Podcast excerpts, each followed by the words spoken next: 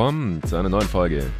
Jeden Tag NBA, dem Podcast für Leute, die sich jeden Tag mit der NBA beschäftigen wollen. Und aktuell gibt es genug, womit man sich beschäftigen kann. Wir sind mitten in der Pre-Agency, in der Phase vor dem offiziellen Start der Free Agency. Das ist jetzt äh, noch knapp elf Stunden hin zum Zeitpunkt dieser Aufnahme am Donnerstagmittag. Aber es ist schon so viel passiert, dass es allerhöchste Zeit wurde, dass wir hier nochmal einen kleinen Pod äh, aufnehmen, der wahrscheinlich gar nicht so kurz bleiben kann, denn es gab schon drei Trades. Es wurde schon ein All-Star getradet. Es wurden Unprotected First Rounder, die weit in der Zukunft liegen, getradet. Äh, Spieler sind aus ihren Verträgen ausgestiegen. Äh, Teams haben Optionen verweigert, äh, dann aber die Spieler direkt vorzeitig verlängert. Also wirklich einiges los hier und dazu gibt es noch einen Haufen Gerüchte. Es äh, gab nochmal eine Verhaftung von einem Free Agent. Also sehr, sehr crazy, was hier gerade abgeht in der Pre-Agency-Phase. Und dafür habe ich natürlich wieder den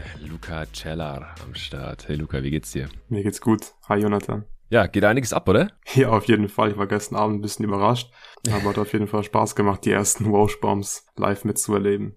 Ja, genau, das war alles so äh, über den Abend verteilt. Mhm. Ja, wo fangen wir an? Ich würde sagen, wir fangen direkt an beim All-Star, der hier getradet wurde, DeJounte Murray. Es ist passiert, wir haben in der letzten Folge noch drüber gesprochen, mhm. haben da auch schon so ein bisschen die Gründe erläutert für beide Teams. Äh, wieso sollten die Spurs Murray abgeben? Wieso sollten die Hawks für ihn traden? Da war allerdings noch John Collins als Gegenwert im Gespräch. Wir hatten da schon gesagt, dass er nicht so hundertprozentig reinpasst bei den Spurs. Und im Endeffekt haben sie den Deal jetzt auch hinbekommen, ohne John Collins aufzunehmen und ohne dass die Hawks ihn abgeben mussten, wenn man so will, ist natürlich spielerisch für die Hawks besser. Finanziell wird das Team jetzt teurer und natürlich mussten sie auch stattdessen irgendwas anderes wegschicken. Der Spieler, also auch der finanzielle Gegenwert in dem Fall ist äh, Danilo Gallinari, der hatte einen nur teilweise garantierten Vertrag. Das hattest du ja hier in der Mock-Off-Season auch schon äh, so gehandhabt. Ähm, und die haben seinen Vertrag jetzt äh, insofern garantiert oder zu, so hohen Bezügen garantiert,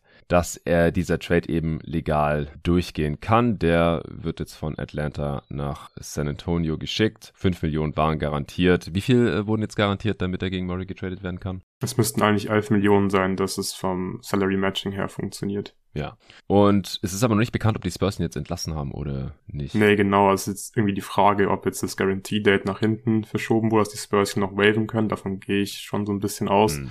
Weil ich weiß nicht, was die Spurs mit Gallinari wollen und ich weiß nicht, was Gallinari bei den Spurs will. Aber es gibt noch keine Details. Ja, also der einzige Sinn wäre eigentlich, äh, dass er in einen weiteren Trade irgendwie eingebaut wird. Eben ja. als Salary Filler, wie auch in diesem hier schon geschehen. Und äh, wenn beide Seiten Interesse daran haben, dann kann man diese Guarantee Dates auch noch ein bisschen nach hinten verschieben, wenn da kein Nachteil draus entsteht. Und ja, Gallinari könnte ja der Vorteil daraus entstehen, dass er noch mehr garantiertes Gehalt bekommt. Ja, Murray ist günstig. Wie gesagt, war in der vergangenen Saison All-Star, war ja sehr knapp, würde ich mal sagen, war kein klarer All-Star, ist auch eher so mhm. auf dem Niveau des Borderline All-Stars. Äh, aber er verdient jetzt eben gerade mal 16,6 Millionen, deswegen muss man eben auch nur diese 11 Millionen von Gallinari garantieren, damit das finanziell durchgeht. Und in der kommenden Saison, also in der dann folgenden Saison 23, 24 verdient er nochmal 17,7 Millionen. Der hat damals einfach eine relativ teamfreundliche Extension unterschrieben, weil er auch einen Kreuzbandriss gehabt hatte. Von dem scheint er sich jetzt aber äh, ziemlich erholt zu haben, war die erste Option. In San Antonio hat ja das beste Jahr seiner Karriere gehabt, hat sich auch offensiv da nochmal weiterentwickelt, war nicht super effizient, was das Scoring angeht, aber ja, geiler Defender, guter Playmaker, hat auch ähm, ja, ich glaube, die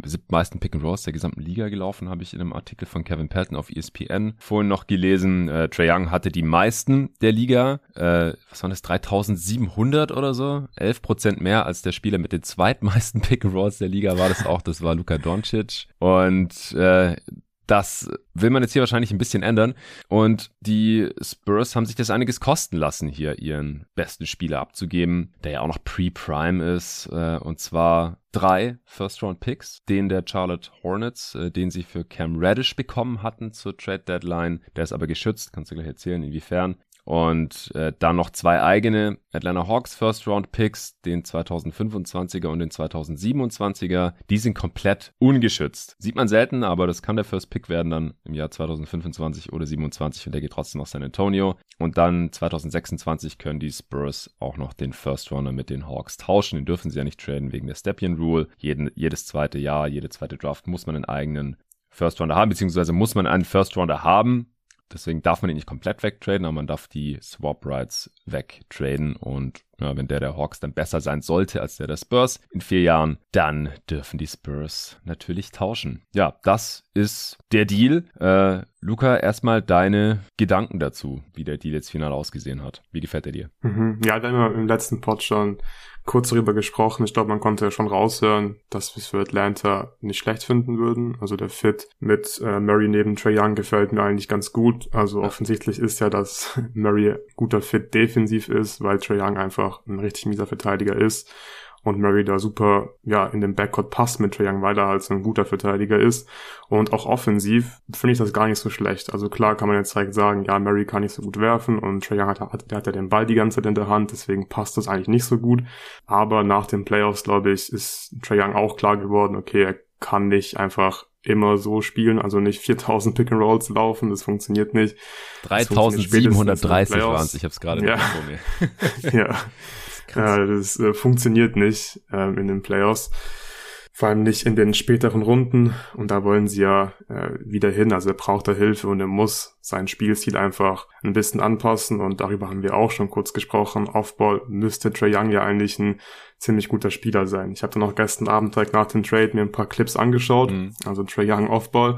Äh, es gibt nicht viele Clips davon, weil er es nie macht und oft einfach nur am Mittelkreis irgendwie rumsteht und halt, ja, nichts macht. Aber wenn er mal irgendwie ja, Offball einfach nur spaced teilweise oder halt mal ein Screen stellt und danach frei wird, also ähnlich wie Steph Curry, dann, dann ist er da einfach äh, super effizient, hat 48% seiner Catch-and-Shoots äh, getroffen, seiner Catch-and-Shoot-Dreier, das ist ja wirklich, also das ein ganz krasser Wert ja, einfach. Klar. Und es ist ja auch klar, dass Trey Young mit seinem Skillset Offball gut funktionieren müsste. Und ich bin mir ziemlich sicher, dass Trey Young sich völlig bewusst ist, dass er nächste Saison mehr Offball spielen wird weil ich denke, ihn hat man irgendwie schon äh, ja in diese Entscheidung irgendwie involviert und er hat das abgesegnet, dass Murray hier kommt und ja, ich glaube offensiv wird das gut funktionieren und auch Murray, klar, ist kein guter Shooter, aber auch er hat 35% seiner Catch-and-Shoot-Reihe getroffen, natürlich bei beiden Small Sample Size, weil sie einfach viel Pick and Roll laufen, das gerade gesagt, Murray auch seine zwei äh, Playtypes, die er letztes Jahr am meisten gelaufen ist, sind eben Pick-and-Roll-Ballhändler und Isolation. Das wird er nicht mehr so oft machen können in Atlanta. Aber er wird Trey entlasten können und Trey wird mehr Offball spielen können, weil Murray ist On-Ball nicht schlecht, ist vor allem ein guter Playmaker. Von daher gefällt mir das insgesamt schon ziemlich gut. So ist, ist vielleicht nicht der Spieler, den ich mir jetzt absolut gewünscht hätte neben Trey Young, wenn ich es mir wirklich aussuchen könnte aber er war auf dem Markt und ich finde, das ist ein guter Move für Atlanta über die Picks werden wir mit Sicherheit gleich noch ja äh, sprechen, aber mir gefällt's auch aus San Antonio Sicht. Lass weil, mal kurz noch zu den Hawks kommentieren. Ja. Also ich habe auf äh, Twitter jetzt einige Stimmen gesehen, gelesen, dass sie den offensiven Fit nicht so gut finden und äh, schade, mhm. dass wir hier mal wieder einer Meinung sind. Also mir gefällt es auch sehr gut, äh, haben wir auch im letzten Pod ja. schon angesprochen. Also ich finde halt, dass DeJounte Murray für die Atlanta Hawks drei oder vier Probleme direkt löst, je nachdem, wie man es betrachten mhm. möchte. Was kein Problem war, war die Offense mit Trae Young auf dem Feld für die Atlanta Hawks. Ich habe es hier im Pod schon ein paar Mal erwähnt bei den All-NBA-Cases, bei den äh, All-Star-Cases und auch hier und da immer mal wieder irgendwie, wenn wir über verschiedene Spieler gesprochen haben und ihren Impact auf ihr Team. Die Atlanta Hawks mit Trae Young auf dem Feld hatten die beste Offense von allen Teams, wenn ihr Superstar auf dem Feld war. Also die war effizienter als die Nuggets mit Jokic oder die Nets mit Durant oder die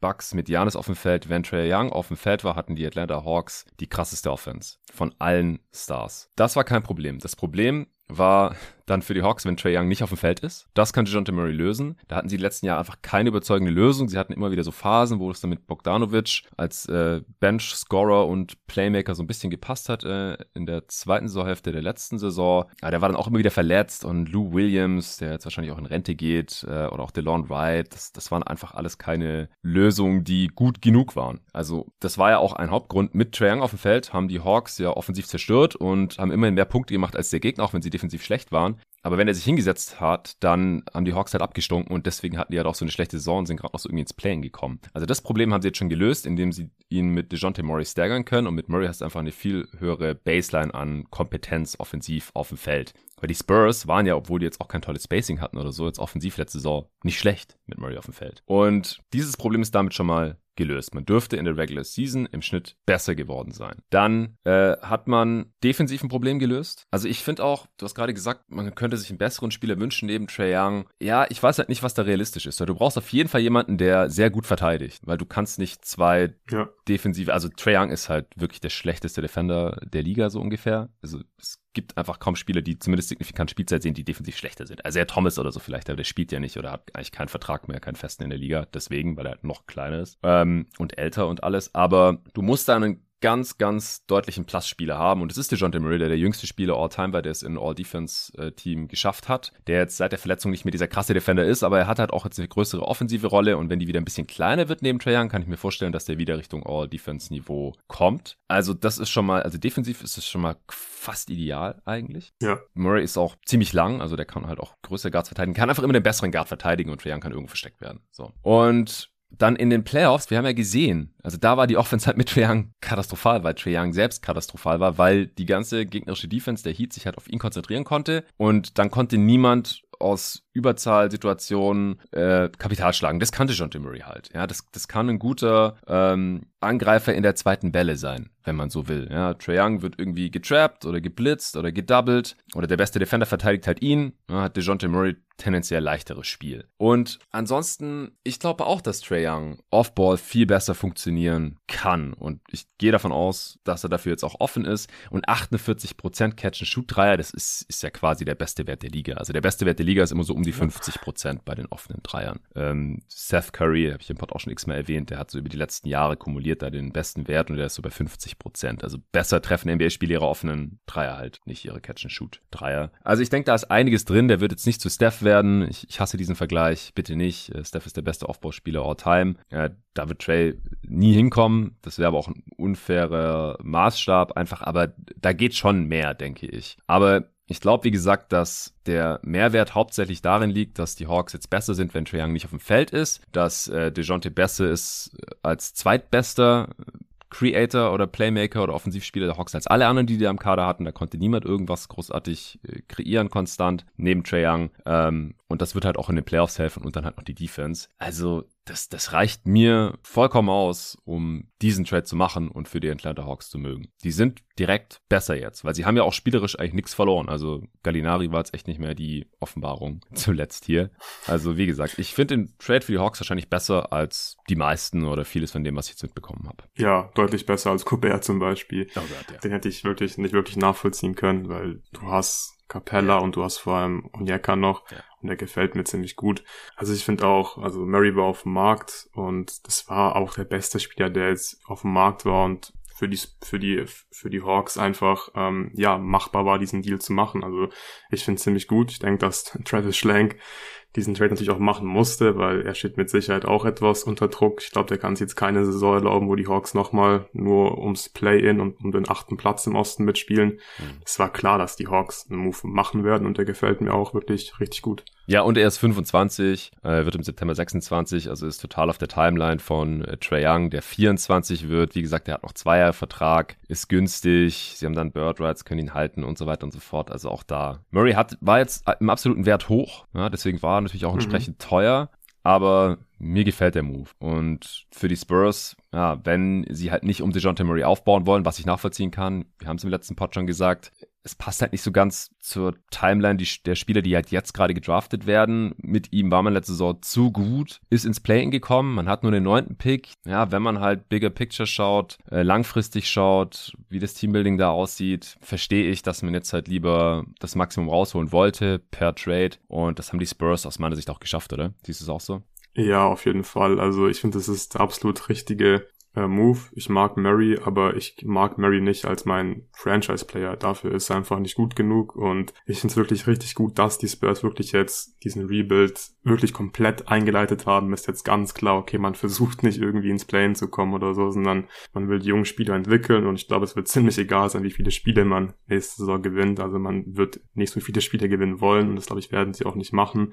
Und das ist einfach der richtige Move, weil du hast gerade eben schon gesagt, hey, klar, die sind jetzt, die haben den neunten Pick gehabt, aber es ist einfach schwierig, ja, einen Star zu finden, wenn du ständig, ja, nur an neun oder an zehn Picks und halt nie in der Top 3 so. Ja. Da sind die Chancen einfach deutlich höher, einen Star zu finden und ja, die Picks, die werden wahrscheinlich eher jetzt in Richtung ja, Top 5, denke ich mal, gehen bei den Spurs und vor allem haben sie jetzt ja auch noch weitere Picks bekommen. Und von daher gefällt mir die Richtung wirklich, ja, sehr gut. Ich finde es richtig gut, dass sie nicht John Collins aufgenommen haben, weil mit ihm hätten sie wahrscheinlich auch wieder eine gewisse Baseline gehabt. Und so hast du jetzt einfach im Prinzip nur junge Spieler, die können sich entwickeln, du kannst viele Spiele verlieren, bekommst einen hohen Pick und endlich hast du wirklich eine richtig klare Richtung und die finde ich auch völlig richtig. Ja, ja, kommen wir kurz zu den Picks. Hornets Pick, kannst du mal kurz die Protections raushauen? Und wie dir der Pick gefällt, so vom Value? Mhm. Ja, nächste Saison ist der Top 16 protected, dann ein Jahr drauf Top 14 und 2025 dann wieder Top 14. Also könnt ihr ganz klar sagen, dass es halt ein Pick höchstens an ja 15 wird oder halt ein Late First Round Pick, je nachdem wie gut die Hornets werden. Der hat jetzt nicht den allerhöchsten Value und der wird auch nicht conveyen, wenn ich es jetzt richtig gesehen habe. Ähm, falls der Pick halt nicht äh, rübergeschickt werden muss. Also wenn er immer die, die Protections, jedes Jahr ja. greifen, genau. Ähm, von daher hat er jetzt nicht so krass viel Wert, aber ich denke schon, dass er eben konvertiert wird, dass die Hawks, äh, dass die Hornets irgendwann in die Playoffs kommen und dann wird er automatisch konvertiert. Und die Picks der Hawks, klar, das ist einfach so ein bisschen so ein Gamble und eine Wette gegen die Hawks, mehr oder weniger. Ich glaube, auch die sollten eigentlich nicht so super wertvoll werden. Das sollten auch eher so Picks in der Ende der ersten Runde werden, weil die Hawks müssten eigentlich die nächsten Jahre ziemlich gut sein und jedes Jahr um die Playoffs spielen. Aber das weißt du einfach nicht. Du weißt nicht, was in gerade fünf Jahren ist. Also der letzte Pick ist ja 2027, da kann einiges passieren bis dahin. Wer weiß, wo Trey Young da spielt. Verletzungen sind immer eine Rolle. Und ja, du hast, glaube ich, vorhin auch schon kurz erwähnt, im Normalfall bekommst du eigentlich auch keine zwei unprotected First-Round-Picks. Das bekommst du ganz selten heutzutage in der NBA. Mhm. Mm, ja, und von daher gefällt mir das eigentlich auch ziemlich gut. Und vor allem die Spurs haben ja jetzt ja ihre eigenen Picks, die haben sie immer noch und die werden ja wertvoller jetzt, weil sie tanken und dann hast du halt in der Zukunft, wenn du irgendwann hoffentlich wieder ein gutes Team hast, hast du halt einen 25er First Round Pick, du hast einen 27er First Round Pick, du kannst deinen Pick 2028 mit Boston swappen, den hast du, diesen Swap haben sie ja im Deal mit Derek White verhandelt, also es gefällt mir für die Zukunft sehr, sehr gut. Also ich finde, äh, Picks, die weit in der Zukunft liegen, sind immer so ein zweischneidiges Schwert. Also im Prinzip kann man ja sagen, mhm. es gibt zwei Hauptfaktoren bei Picks, ähm, die den Wert festlegen, und zwar zum einen, wann. Ja, Picks, die nächstes Jahr sind, sind grundsätzlich schon mal wertvoller als Picks, die in der ähnlichen Range äh, landen, die aber halt, auf die man noch zwei, drei, vier, fünf, sechs Jahre warten muss. Und dann natürlich auch, wo landen diese Picks? Also wie gut oder schlecht ist das Team, von dem der Pick kommt? Und das ist natürlich meistens die große Unbekannte. Äh, da kommt es halt auf Upside an. Und was die Upside natürlich beschränkt ist, wenn dieses Team in dem Zeitraum, wo die Picks reinfallen, gute Spieler unter Vertrag hat. Und es ist bei den Atlanta Hawks zumindest mal einigermaßen wahrscheinlich gegeben. Also 2025 ist Trae Young halt safe noch da. Äh, sein Vertrag läuft maximal bis 2027. 2026 hat er eine Player Option oder eine Early Termination ist es sogar, aber läuft dasselbe hinaus. Da kann er also noch in Atlanta sein. Das sieht schon mal besser aus, als wenn Trae Young jetzt nur noch zwei Jahre Vertrag hätte oder sowas. Dann wäre das massiv riskant. Mhm. Aber es ist jetzt nicht ganz auf dem, was ich, Milwaukee Bucks Niveau. Wenn Janis da ist, dann wären die Picks höchstwahrscheinlich scheiße. Ähm, und das war ja auch so ein bisschen die Kritik, als äh, Drew Holiday von den Pelicans zu den Bucks getradet wurde, dass man halt Picks weggeschickt hat, bevor Janis verlängert hat man einfach nicht wusste, wo werden die Bucks stehen, dann wenn die Picks irgendwann zu den Pelicans müssen. Ich habe damals ja gesagt, ich kann mir nicht vorstellen, dass die Bucks diesen Trade machen, wenn Janis ihnen nicht zugesichert hat, hey, wenn ihr Drew Holiday holt, dann verlängere ich auch. So kam es ja dann im Endeffekt auch. Und ich, ich finde diesen Deal relativ vergleichbar. Äh, Murray ist nicht ganz auf dem Niveau von Holiday, einfach auch, weil er nicht der der Shooter ist, defensiv auch nicht ganz auf dem Niveau von Joe Holiday, aber wer ist das schon? Aber es, es war halt auch ein, Joe Holiday war auch so Fringe All-Star, All-Defense-Level Spieler, der dann ein Team aufs nächste Level heben konnte. Und das ist jetzt ein ähnlicher Move hier mit den Atlanta Hawks. Trey ist nicht Janis, gar keine Frage. Und sie haben jetzt hier auch aus meiner Sicht nicht den offensichtlichen Spieler, der irgendwie auf Chris Middleton-Niveau agiert oder sowas. Aber ich kann es schon verstehen, wieso man halt diese Picks dann abgibt. Weil der Hornets-Pick, du hast gerade selber gesagt, das wird safe kein Lottery-Pick, das geht nicht, das ist unmöglich. Wenn die Hornets mal in die Playoffs kommen, dann ist der Pick halt relativ schnell irgendwie um die 20 oder noch schlechter. Und wenn er bis 2000, was war's, 25? Ich habe es gerade vor mir gehabt. 2025, ja. Nicht rübergeht, dann werden es zwei Seconds. Dann werden es der 26er und der 27er Second von den Hornets. Also der Pick, ja, ist, ist halt so mittelmäßig viel wert und hat keinerlei Upside. Und die Hawks, also ich gehe mal davon aus, also wenn sie Murray dann halt auch halten können, wie gesagt, er kann 2024 ähm, Free Agent werden, wenn sie ihn dann nicht äh, verlängern, klar, dann war es das Paket nicht wert. Oder wenn sie nicht irgendwie Gewinn bringt, dann auch irgendwo anders hin traden können, äh, dann sind es hier verschenkte Assets, gar keine Frage. Aber natürlich ein bisschen Risiko ist dabei. Das müssen sie aus meiner Sicht jetzt aber auch eingehen, um den nächsten Schritt zu gehen. Aber ich, es müsste schon viel schief laufen, dass der 2025er Pick wirklich wertvoll wird. Weil da ist Trey halt noch sicher da. Und der 2027er, das ist natürlich dann der, der halt die, die massive Upside hat. Ähm, in fünf Jahren ist Trey in seiner Prime aber noch und wie gesagt, er, er könnte und ich würde auch stand jetzt davon ausgehen, dass er noch da ist oder dass die Hawks, wenn er aus irgendwelchen Gründen dann halt getradet wurde, dann halt irgendwas als Gegenwert bekommen haben, dass dieser Pick jetzt nicht, dass dieser Pick jetzt äh, nicht massiv Gefahr läuft, irgendwie Top 3 oder Top 5 zu werden, weil das wäre ja wahrscheinlich die Protection gewesen. Die meisten Teams hauen halt wenigstens eine Top 1 Protection drauf oder eine Top 4 Protection, falls es irgendwie Lottery Glück gibt und sie halt in Top 4 reinrutschen. Darauf haben die Hawks jetzt hier verzichtet. Aber das ist halt der einzige Pick, der aus meiner Sicht wirklich wertvoll werden kann und ohne den hätten es die Spurs halt auch nicht gemacht oder mit einer Protection. Gehe ich mal davon aus. Weil dann wäre der Gegenwert halt im Prinzip ein First gewesen, der keine Chance hat, ein Lottery-Pick zu werden und einer, der vielleicht einer wird, wenn die Spurs Glück haben oder die Hawks Pech haben. Und das wäre zu wenig gewesen für DeJounte Murray. Ja, als mhm. All-Star, als der Spieler, der eben ist an beiden Enden des Feldes. Äh, deswegen, ich, ich kann das Paket verstehen für beide Seiten. Ohne ein bisschen Risiko einzugehen, bekommst du halt so einen Spieler wie DeJounte Murray nicht äh, mit so einem guten Vertrag und in dem Alter. Ja, also sehe ich äh, genauso und ich finde es, wie gesagt, für die Spurs finde ich es auch gut. Ich finde es für beide Seiten gut, weil das Wichtigste ist, dass du einfach den Rebuild eingeleitet hast und zwei unprotected First-Round-Picks werden in der Zukunft mit Sicherheit nicht schaden. Ja. Und ja, für die Hawks ist es, ist es ein guter Move, der passt da gut rein. Also ich wäre für beide Teams, wenn ich jetzt ein Fan wäre, äh, zufrieden mit diesem Trade und dem Gegenwert. Äh, du warst ja bei uns in der Mock-Off-Season Hawks GM. Du bist mhm. trotzdem nicht auf die Idee gekommen, irgendwie mehrere. Doch, doch, ich hab's. Das war, das war mein erster, das war mein erster Anruf in der Mock-Off-Season. Mit den Picks? Äh, aber Tobi, äh, nicht, nicht mit den Picks. Ich habe einfach mal nachgefragt, ähm, ob äh, Murray zu haben ist, aber irgendwie bin ich nicht auf die Idee gekommen, nur Picks anzubieten, sondern dachte halt, okay, Collins muss irgendwie rein, aber da hat der Tobi halt gar keinen genau. Bock drauf. Da hätte ich ein bisschen kreativer äh, werden müssen. Ich weiß nicht, ob Tobi diesen Deal angenommen hätte. Wahrscheinlich schon, denke ich. Ich glaube auch. Also er hat auch auf Twitter geschrieben, ja. dass er den Deal für die Spurs richtig geil findet. Klar, Spurs-Fans trauen jetzt ein bisschen Murray hinterher, aber wenn man es halt nüchtern betrachtet, man, man hätte halt in dem Team, wo er der beste Spieler bleibt. Zukunft. Genau. Langfristig nichts gewonnen und Spurs-Fans sind ja eigentlich auch ein bisschen erfolgsverwöhnter. Aber hey, mhm. ohne einen Tim Duncan per Draft und der war auch mein First Pick, wird's halt schwierig. Ja, da kannst du so viele Ginobilis, ja gut, wenn du nochmal Ginobili draftest, dann, aber das, das schaffen ja selbst die Spurs kein zweites Mal oder ein Kawhi. Also die Spurs sind ja auch ein Team, die es immer wieder geschafft haben, aber trotzdem passiert es halt immer noch zu selten, so dass sie selbst sagen, hey, wir haben zwar Parker Ende der ersten Runde gedraftet, Ginobili Ende der zweiten, Kawhi äh, Ende der Lottery und trotzdem können wir jetzt nicht darauf vertrauen, dass es wieder klappt. Und deswegen machen sie jetzt hier diesen Move. Sie schaufeln ja direkt auch Spielzeit frei für ähm, Draftees, die beiden Guards, die sie in der ersten Runde äh, gedraftet haben, oder beziehungsweise Wesley und äh, ja, Branham ist, kann auch auf dem Flügel spielen. Sohan natürlich auch, aber dann kriegt er vielleicht ein paar On-Ball-Raps. Also gefällt mir echt gut. Und natürlich Primo haben sie letztes Jahr gedraftet. Calvin Johnson und Vassell sind noch da. Ich bin gespannt, was jetzt in Pörtl passiert. Auch eher ein Spieler, der nicht Teil des nächsten guten Spurs-Teams sein wird. Aber insgesamt, wie gesagt, äh, passt das. Okay, wir halten fest, Win-Win aus unserer Sicht und kommen zum nächsten Deal, oder? Ja. Wir hatten drei Trades insgesamt äh, und wir machen weiter mit dem Knicks Pistons Deal. Das war chronologisch gesehen der erste. Alec Burks mhm. und Nerlens Noel werden zu den Detroit Pistons gedumpt. Es wird der 23er Pistons Second mitgeschickt zurück nach Detroit. Die bekommen den wieder.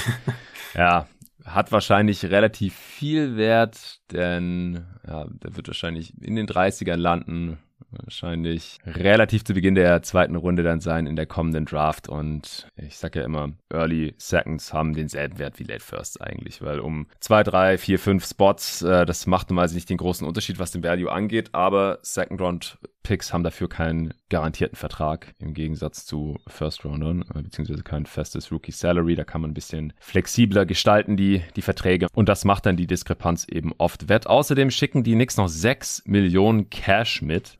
Also ein rein finanziell motivierter Move für beide Seiten wahrscheinlich. Oder denkst du, dass Burks und Noel als Spieler auch irgendwie eine Rolle spielen könnten für die Pistons? Ja, langfristig natürlich nicht. Ich kann mir schon vorstellen, dass vielleicht sogar beide irgendwie ähm, Opening Day Roster der Pistons sind. Und bei Burks kann ich sogar noch, noch eher vorstellen, dass er ja da einfach so als Veteran ein paar Minuten bekommt. Bei Noel finde ich schwierig, weil du hast jetzt Duran, du hast auch noch Stewart. Das macht eigentlich gar keinen Sinn. Aber wie gesagt, langfristig noch da. werden die nicht bei den, genau, Olenek.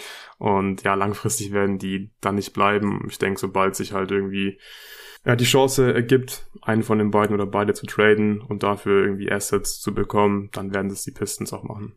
Ja, die Pistons haben Stand jetzt auch 16 Spieler Nee, stimmt gar nicht. Mhm. 14 Spieler. Die Pistons haben Stand jetzt auch ein ziemlich volles Roster. Das kann eigentlich nicht so bleiben. Also entweder können sie einen Alec Burks oder einen Nerns Noel vielleicht sogar noch für den Second Rounder irgendwo anders hinschicken. Oder Kelly Olenek will irgendjemand ihn abnehmen. Äh, Diallo haben sie übrigens jetzt garantiert. Äh, Frank Jackson, Luca Garza und äh, Carson Edwards nicht, wie erwartet. Äh, Rodney McGruder ist Free Agent. Aber trotzdem, also es ist eigentlich noch ein bisschen voll da, bevor sie überhaupt ihre eigenen Rookies unter Vertrag genommen haben. Äh, Duran und Jaden Ivy. Also da wird höchstwahrscheinlich noch was passieren. Äh, dieser Pick, der jetzt wieder bei den Pistons gelandet ist, bei uns in der Mock-Off-Season, hatte Sven den mit Alec Burks zusammen zu den Oklahoma City Thunder geschickt. Ja. Also der Teil des Deals ist eins zu eins wie bei uns in der Mock-Off-Season auch passiert, nur eben mit den Thunder als Team, das das Salary da absorbiert hat in ihren Cap-Space. Anstatt den Pistons dann die 6 Millionen Cash und Nerlens Noel, das ist jetzt hier anders. Noel verdient 9 Millionen ungefähr, also ein Großteil des Gehalts wäre dann damit auch schon abgedeckt. Ähm, oder falls es irgendwie zu einem Buyout kommen sollte oder sowas, könnte man das auch verwenden. Wie gefällt denn jetzt der Deal? Der wurde ja auch kritisiert, also für beide Seiten, weil ich meine, die Knicks, die wollen damit Capspace schaffen, das ist klar. Die werden 19 Millionen äh, an Verträgen los hier mit Burks und Noel. Mhm. Und ja, dreimal darf man raten, was sie damit vorhaben. Äh, sie wollen natürlich Jalen Bronson ein kompetitives Angebot machen, um ihn von den Dallas Mavericks loszueisen. Da kommen wir dann gleich noch zu, aber dieser Schritt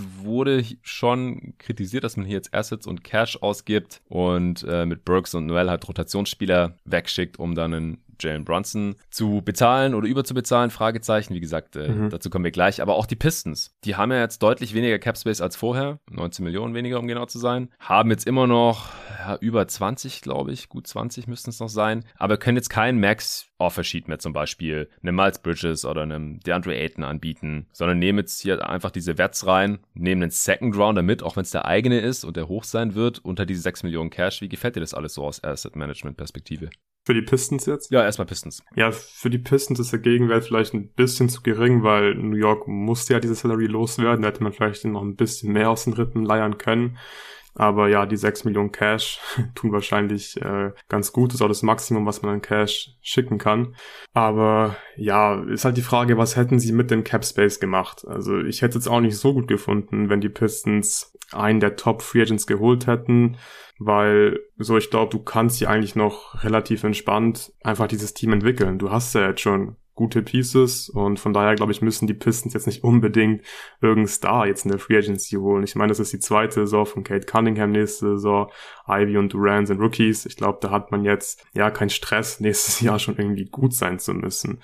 Und der Pick, den man ja abgegeben hat in der Draft, Knight, der ist ja auch protected. Also ich finde eigentlich lieber nochmal einen hohen Pick nächste Saison bekommen, statt jetzt, ja, Aiden zum Beispiel reinzuholen. Also ich finde das eigentlich gar nicht so schlecht. Halt nur der Second Round Pick ist vielleicht ein bisschen wenig, aber im Endeffekt finde ich es, wie gesagt, besser, dass man jetzt nicht irgendwie so äh, schon Richtung Win Now schielt. Ja, also ich denke halt, dass die Opportunitätskosten bei den Pistons hier entscheidend sind. So, was hätten sie mit diesem Cap Space ansonsten machen können? Oder wollten sie mhm. überhaupt was machen, wenn sie halt Aiden keinen Max auf Sheet anbieten wollen, was ich eh schon für unwahrscheinlich gehalten hatte nach dem Durant-Pick? Ja, dann ist das egal. Wenn sie davon ausgehen, dass die Hornets ans für Miles Bridges einfach matchen, dann brauchen sie das auch nicht. Dann brauchen sie auch keinen Max Cap Space mehr. Und mit über 20 Millionen haben ja. sie ja immer noch die Flexibilität, irgendwas damit zu machen, was ihnen für die Zukunft hilft. Aber wenn sie denken, wir haben jetzt hier diesen Core und wir wollen auch bitte nicht ganz so gut werden jetzt in der nächsten Saison, damit der Pick nächste Saison halt äh, nochmal hoch genug bleibt, um, um dann hier den Kern für die Zukunft endgültig zu vervollständigen, dann kann ich das auch nachvollziehen, dass man jetzt halt hier den Capspace für sowas aufwendet.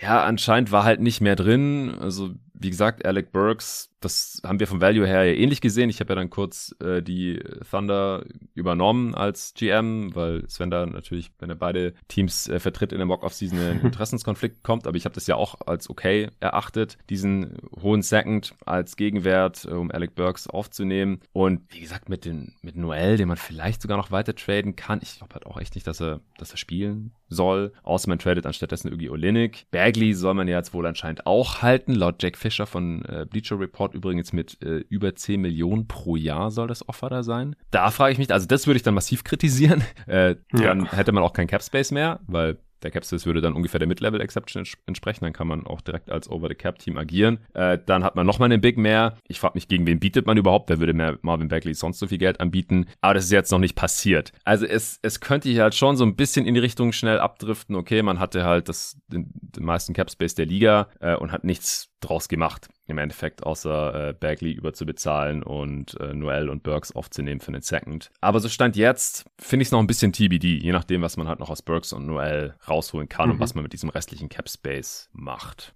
Für die Knicks, die wollen äh, laut Mark Spears von Yahoo Jalen Brunson nicht weniger als 110 äh, Millionen Dollar über vier Jahre anbieten, was auch wieder ziemlich genau das ist, was äh, Jalen Brunson bei in der Mock-Off-Season von den Knicks bekommen hat. Ich glaube, es waren 107, 4 oder so am Ende. Also unwesentlich weniger, ich glaube eine Million pro Jahr weniger oder so. Aber Sven hat dann noch gemeint, ja, wir können auch Frontloaded machen oder Flat oder was weiß ich. Ähm, Dallas hat auch laut Spears nur 106 Millionen angeboten und auch nur über fünf Jahre. Also das ist halt wirklich viel weniger als das Angebot der Knicks, weil es ist weniger Geld insgesamt und dann noch über ein Jahr mehr verteilt. Dass das nicht kompetitiv ist, ist klar. Also laut Haynes müssten die Mavs 125 über 5 anbieten, um im Rennen zu bleiben. Und selbst das wäre ja noch deutlich weniger pro Jahr, als die Knicks gerade bieten. Es wären halt 25 Millionen, äh Quatsch, 15 Millionen gesichert mehr für ein Jahr mehr. Also ich lese daraus, dass Brunson nicht wegen des Geldes wechseln würde. Denn das, ähm, wenn er für weniger pro Jahr bei den Mavs bleiben würde, dann kann es ja kein rein finanziell motivierter Move sein. Äh, man darf dabei nicht vergessen, dass es in Texas keine State Income Tax gibt. In New York ist die ziemlich hoch. Das heißt, man muss in New York schon mehr verdienen, damit man auch gleich viel auf dem Konto im Endeffekt hat, netto am Ende des Monats. Aber dafür hat man als New York Knickerbocker äh, ungleich höhere Nebeneinkunftsverdienste durch die ganzen Endorsements, die in New York City halt möglich sind, durch die riesige Fanbase, durch die Reichweite, die man da hat. Das ist auch ähm, hinlänglich bekannt. Also ich, ich denke, wenn man da ungefähr ähnlich viel verdient mit seinem NBA-Vertrag äh, brutto, dann äh, macht das nicht so den Riesenunterschied aus. Es ist einfach nur die Frage, was bieten die Teams an und offensichtlich bieten die Mavs bisher nicht ebenso viel an wie die New York Knicks. Die können das jetzt auch nur anbieten, weil sie eben Burks und Noel gedumpt haben. Und jetzt ist halt die große Frage was ist Jalen Brunson überhaupt wert? Ich als Spieleragent wollte natürlich das Maximum rausholen, habe einen ähnlichen Deal auch rausholen können im Endeffekt. Sven hat ihn auch als Nix angeboten. Aber wie siehst du das Ganze? Findest du 110,4 für die Knicks angemessen für einen Jalen Brunson? Wohin gehen sie mit als Team und rechtfertigt es dann auch hier die Dumps von Burks und Noel zu den Pistons unter anderem. Oder auch Kemba Walker äh, in der Draft Night. Ah ja, das wollte ich noch sagen, genau. mhm. genau. Ähm, es gibt halt auch die Vermutung, dass die Knicks und Pistons, die haben ja schon in der Draft diesen Deal gemacht. Äh, Walker zu den Pistons gedumpt und dann den äh, 13. Pick bekommen, äh, die Pistons, mit dem sie dann Durant gedraftet haben und so weiter. Dass damals man halt schon gesagt hat, hey, aber wenn wir dann, also die Knicks, wenn wir dann Burks und Noel dumpen wollen, dann müsst ihr den Deal aber bitte auch machen mit uns, äh, wenn wir diesen Capspace brauchen für Jalen Bronson, wenn der dann kommt. Äh, sonst machen wir den Deal hier jetzt auch nicht mit dem Durant-Pick. Das könnte natürlich sein, können wir natürlich nicht überprüfen. Aber das würde auch noch mal ein bisschen erklären, wieso die Knicks jetzt hier äh, nicht noch mehr zahlen mussten, um Nolan Burks äh, zu dumpen. Ja, aber Luca, was, was hältst du von der ganzen Geschichte um Jalen Brunson hier bei den Knicks? Also der Move jetzt ich finde, den kann man nicht kritisieren, weil inzwischen ist ja ganz klar, sie wollen Jalen Brunson haben. Sie mussten noch Salary Cap oder Cap Space freischaufeln und es war einfach, es war völlig klar, dass hier noch ein Move kommt, weil sie hatten nur ungefähr 14 Millionen Cap Space und klar waren hier Burks und Noel mit ihren auslaufenden Verträgen äh, die Spieler, die sich dafür am besten eignen und das war ja bei uns in der Mock Season aus dem Grund eben auch der Fall, dass am Burks getradet wurde und das war jetzt einfach glasklar, dass dieser Move kommen wird. Insgesamt gefällt es mir natürlich gar nicht, was die Knicks da machen, weil also ich mag Brunson. Brunson hat wirklich gut gespielt bei den Mavs letzte Saison, hat sich super entwickelt. Ich fand es richtig cool, dass er in den Playoffs auch performt, dass er immer wieder adjusten konnte. Aber bei den Knicks wäre er wahrscheinlich die erste Option. So, so im Discord wurde ja auch viel darüber geschrieben, wie äh, Tom Thibodeau seine Scoring Point Guards einsetzt. Er wird dann mit Sicherheit eine sehr große Rolle bekommen. Und ich glaube, in der gefällt er mir einfach nicht so gut. Also neben Luka Doncic, klar, top, äh, gefällt mir wirklich gut. Aber bei den Knicks dann als, als bester Spieler nächste Saison zumindest, so, wo kommst du da hin? Also, bist vielleicht Achter, also, also im Homecourt werden sie mit Sicherheit nicht mitspielen. Ich finde es auch zu viel Geld dann im Endeffekt für Jalen Brunson ich könnte sogar eher aus Mavs Sicht fischen, dass man halt ein bisschen overpaid, weil du kannst ihn nicht wirklich ersetzen dann, es würde schon wehtun, aber das ist insgesamt für mich zu viel Geld und was ist die Richtung, frage ich mich da. Also die Knicks, die werden doch nicht mit Jalen Brunson als ihren besten Spieler äh, irgendwie hier ein super erfolgreiches Team auf die Beine stellen können. Und die haben jetzt auch wirklich schon einige Assets äh, weggetradet, damit man Brunson holen kann. Und deswegen gefällt mir insgesamt, also wirklich alle Moves zusammen von den Knicks, gefallen mir überhaupt nicht gut. Also ich kann es nicht, nicht nachvollziehen, warum man da nicht einfach mal über ein paar Jahre ähm, einfach wirklich richtig rebuilden kann, dass du zum Beispiel deinen 13. Pick nutzt und versuchst, ja. einen, jungen, einen jungen, talentierten Spieler reinzuholen. Jetzt holst du halt Brunson und das haben wir schon tausendmal gesehen bei den Knicks. Dann werden sie halt irgendwie Achter in einem Jahr und dann wieder in die Lottery rein. Dann hat man vielleicht keine eigenen Picks mehr und ja, langfristig wird man mit diesem Move ziemlich sicher keinen Erfolg haben. Ja, also das Problem, das ich bei den Knicks sehe, das ist jetzt auch nicht hier durch ihre Bemühungen um Jalen Brunson entstanden, sondern schon vor Jahren. Ja. Und das habe ich damals hier auch in der jeden Tag NBA Offseason Bewertung der New York Knicks äh, 2019, 2020 äh, auf jeden Fall auch schon entsprechend äh, kommuniziert. Das Problem war, dass es danach erstmal, nachdem sie Thibodeau als Coach geholt haben und ähm, damit Randall überraschend gut performt haben, Derrick Rose reingeholt haben, der dann wunderbar funktioniert hat, dass es da halt erstmal viel besser lief als alle gedacht hätten. Also ich glaube, selbst die größten Die Hard Knicks-Fans hätten es ja nicht erwartet. Ähm, dann in den Playoffs lief es eher wieder so, wie man es äh, befürchtet hatte mit diesem Team. Und dann in der letzten Saison ging es ja genau in die andere Richtung. Randall hat massiv enttäuscht. Äh, vorzeitige Verlängerung unterschrieben. Also man hat sich halt schon so ein bisschen auf diesen Core oder auf dieses Duo halt Barrett, der jetzt übrigens auch eine vorzeitige Verlängerung ja bekommen kann, habe ich mit Nico neulich in der Erzählung schon kurz drüber gesprochen. Und Randall festgelegt, weil Derrick Rose zum einen hing halt relativ viel von ihm ab, mit ihm auf dem Feld lief super, ohne ihn äh, lief Smith letzte Saison mit äh, Kemba Walker ähm, oder dann irgendwelchen äh, Notfalloptionen auf der Eins, nachdem Derrick Rose sich halt verletzt hat. In der Saison davor mit Alfred Payton war es eine Katastrophe, die Starter haben überhaupt nicht gut gespielt und dann die Bank um Derrick Rose ähm, hat im Endeffekt halt sehr großen Anteil daran gehabt, dass die Saison so gut war. Und das ist ja aber kein Rezept für die Zukunft gewesen, weil Derrick Rose ist einfach alt und ständig auch verletzt und musste in den Playoffs eine viel zu große Rolle einnehmen. Also die Probleme der New York Knicks sind nicht neu und hausgemacht und sie sind sowieso schon auf dem falschen Weg gewesen aus meiner Richtung, um irgendwann wieder Contender zu werden. Weil um Contender zu werden, ja. musste mehrere Jahre in Folge hoch draften und ein, zwei Superstars entwickeln. Und es bräuchte jetzt schon eine absolute Outlier-Entwicklung von RJ Barrett. Der ist einfach nicht auf diesem Pfad bisher, ein Superstar zu werden. Vielleicht kann er ein Borderline All-Star werden oder sowas, würde ich überhaupt nicht ausschließen. Bei Randall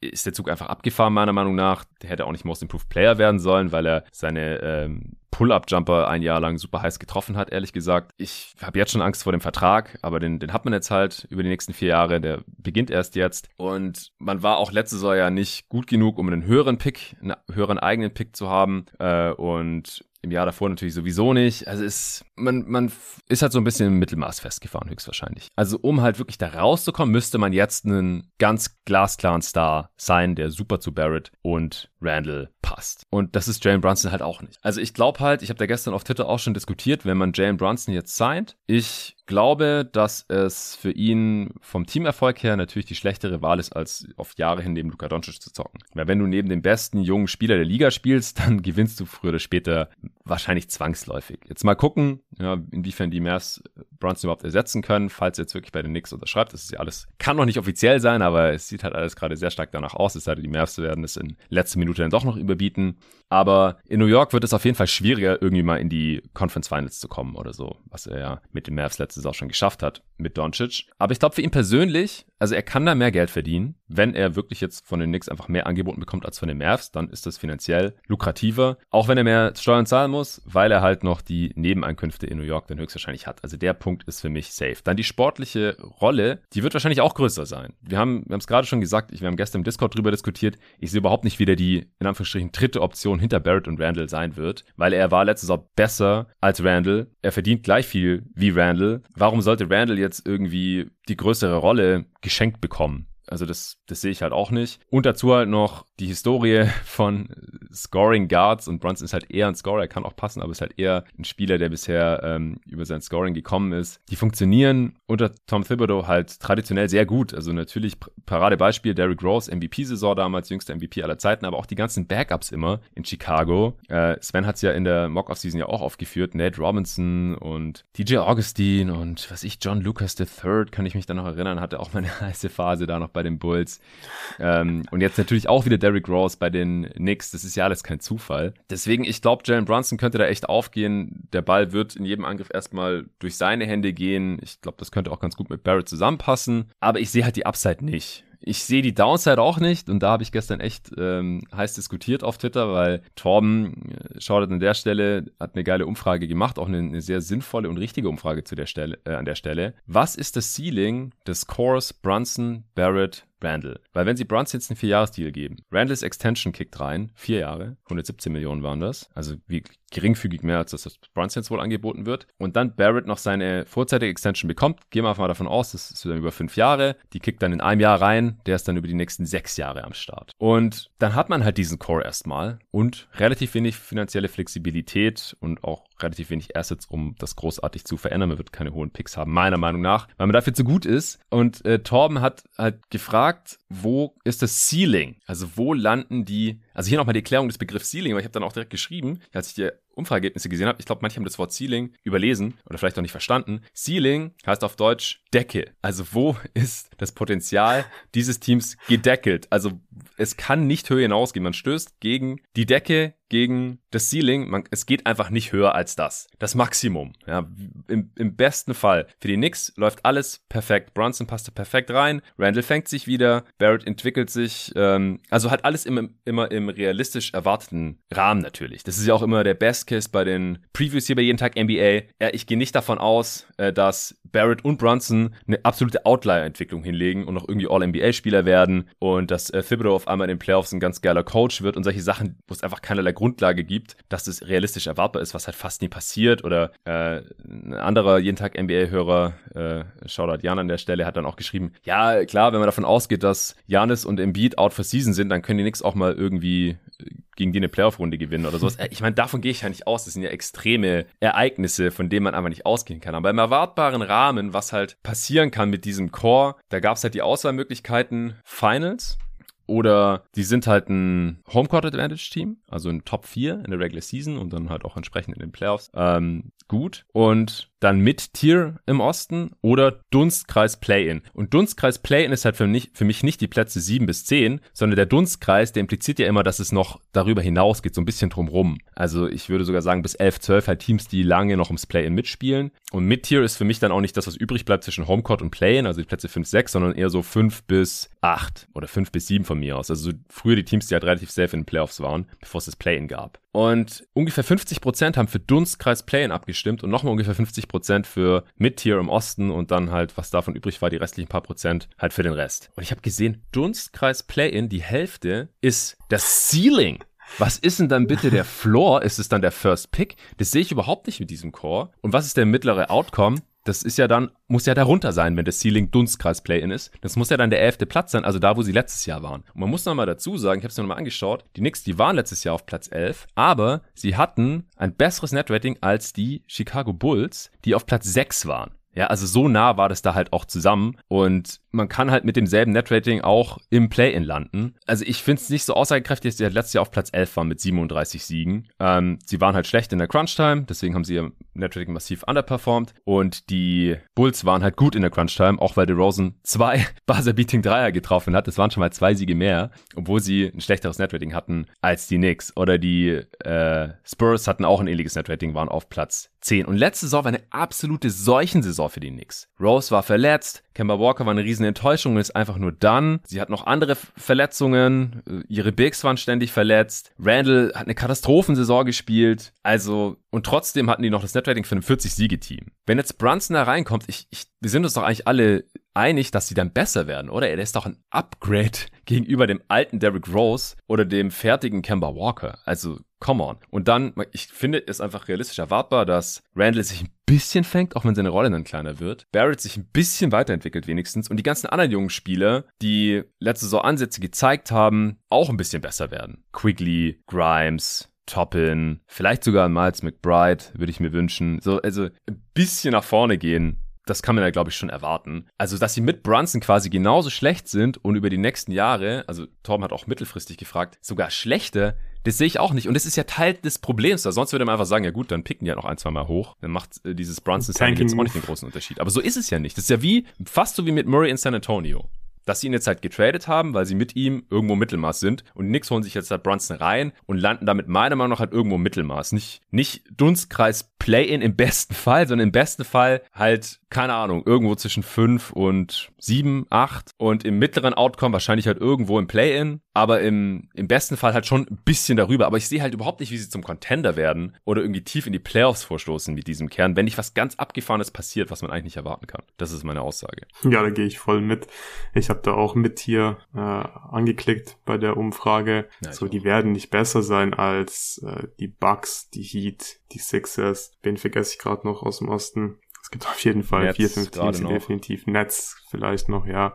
Es gibt auf jeden Fall Teams, die da besser sein werden, aber äh, ich sehe es genauso. stand jetzt besser Raptors, aufgestellt, ja. gerade auch für die Zukunft. Cavs, weil die einen jungen Core mit mehr Upside haben. Selbst die Hawks haben gerade, wie sie gesprochen, jetzt nach dem Murray Trade. Mhm. Hornets ja, definitiv. sich auch noch auch Upside, wenn sie jetzt Bridges halten und Lamello sich noch weiterentwickelt und so. Die haben alle zumindest halt die Upside, mal noch irgendwie zum Contender zu werden. Oder die meisten mhm. davon. Mhm. Gut, die Heats sind jetzt halt relativ alt. Ja, wenn man jetzt, kommt auf an, wie man mittelfristig auch auslegt. Mittelfristig ist für mich die nächsten ein, zwei Jahre. Das ist kurzfristig. Was ist denn sonst kurzfristig, wenn mittelfristig ein, zwei Jahre ist? Also, mhm. so kurzfristig plant ja auch kein Team. Niemand macht ein Signing über 100 Millionen, um irgendwas innerhalb des nächsten Jahres zu erreichen, wenn es ein Vierjahres-Deal ist. Also, man muss dann schon bei mittelfristig, finde ich, drei Jahre oder so, zwei, drei, vielleicht vier Jahre in die Zukunft gucken. Gerade so halt über die Laufzeit dieser Deals, wie ich es vorhin genannt habe, von Randall und Brunson und auch teilweise Barrett. Langfristig ist halt für mich, ja, die nächste Dekade oder sowas oder die restliche Dekade von mir aus. Das ist langfristig, aber da wird es dann halt schon relativ dünn, wenn halt kein Vertrag im Roster so weit läuft. Ich meine, wie willst du da irgendwas projecten? Aber mittelfristig kann ich mir halt schon vorstellen, dass die Heat halt irgendwie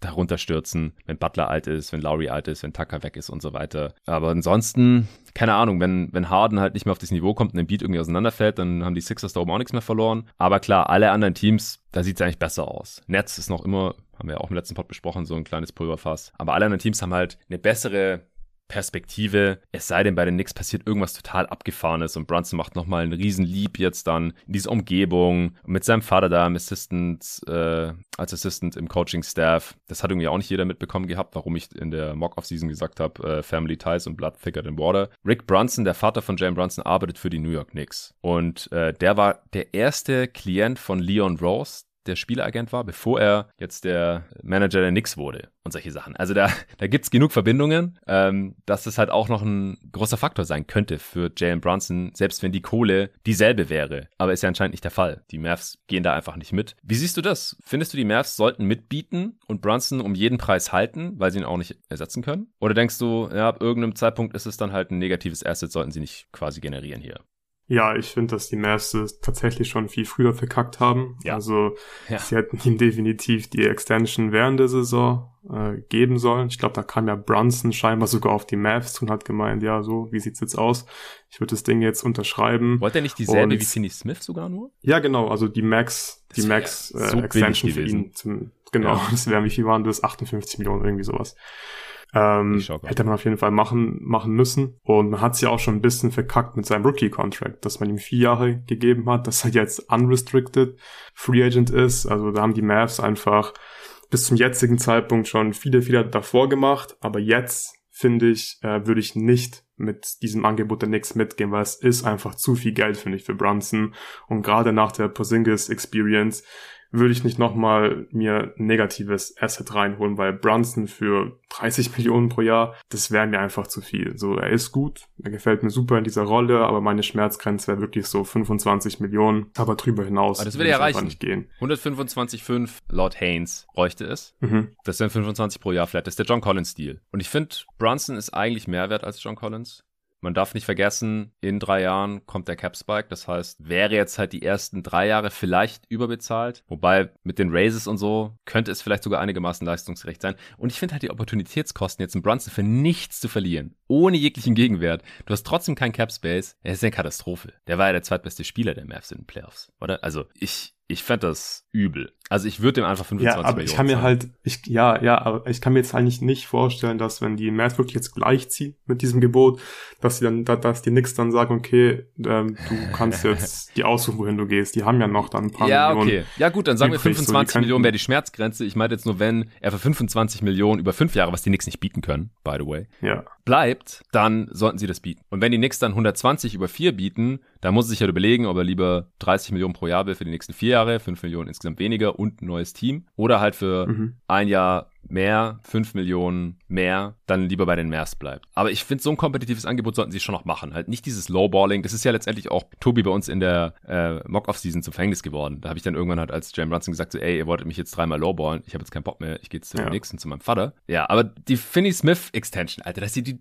dämlich die gegeben haben, der verdient nächstes Jahr mhm. so 12,5 Millionen. Das ist die Hälfte von 25 Millionen. Dann 13,4, dann 14,4 und dann hat er eine Player Option über 15,4 Millionen fürs letzte Vertragsjahr. Ey, hätten die Browns einfach geben müssen. Sorry, also da haben sie einfach ihr eigenes Asset, ihr eigenes Talent ganz hart falsch eingeschätzt. Das wäre, das wäre er in jedem Fall wert gewesen. Selbst wenn er nur ein Sixth Man gewesen wäre für die restliche Karriere, wo er jetzt schon besser ist. Das hat er für mich einfach gezeigt in den Playoffs gegen verschiedene Coverages, immer wieder Wege gefunden, effizient zu scoren und Impact zu generieren. Also ich sehe es auch so der wird für die Knicks wahrscheinlich dann, keine Ahnung, 20-7 auflegen bei mittelmäßiger Effizienz und die Knicks werden irgendwo um die 500 rumgurken. Wahrscheinlich oder vielleicht ein bisschen drüber oder sowas. Also kein All-Star-Level oder sowas. Aber für die Mavs ist, ist, sind es einfach zu hohe Opportunitätskosten, ihn jetzt dann einfach für nichts zu verlieren. Das, und selbst wenn du da mit einem uralten Goran Dragic ersetzt und Luca ist dann vielleicht einigermaßen happy, haben die jetzt auch schon irgendwie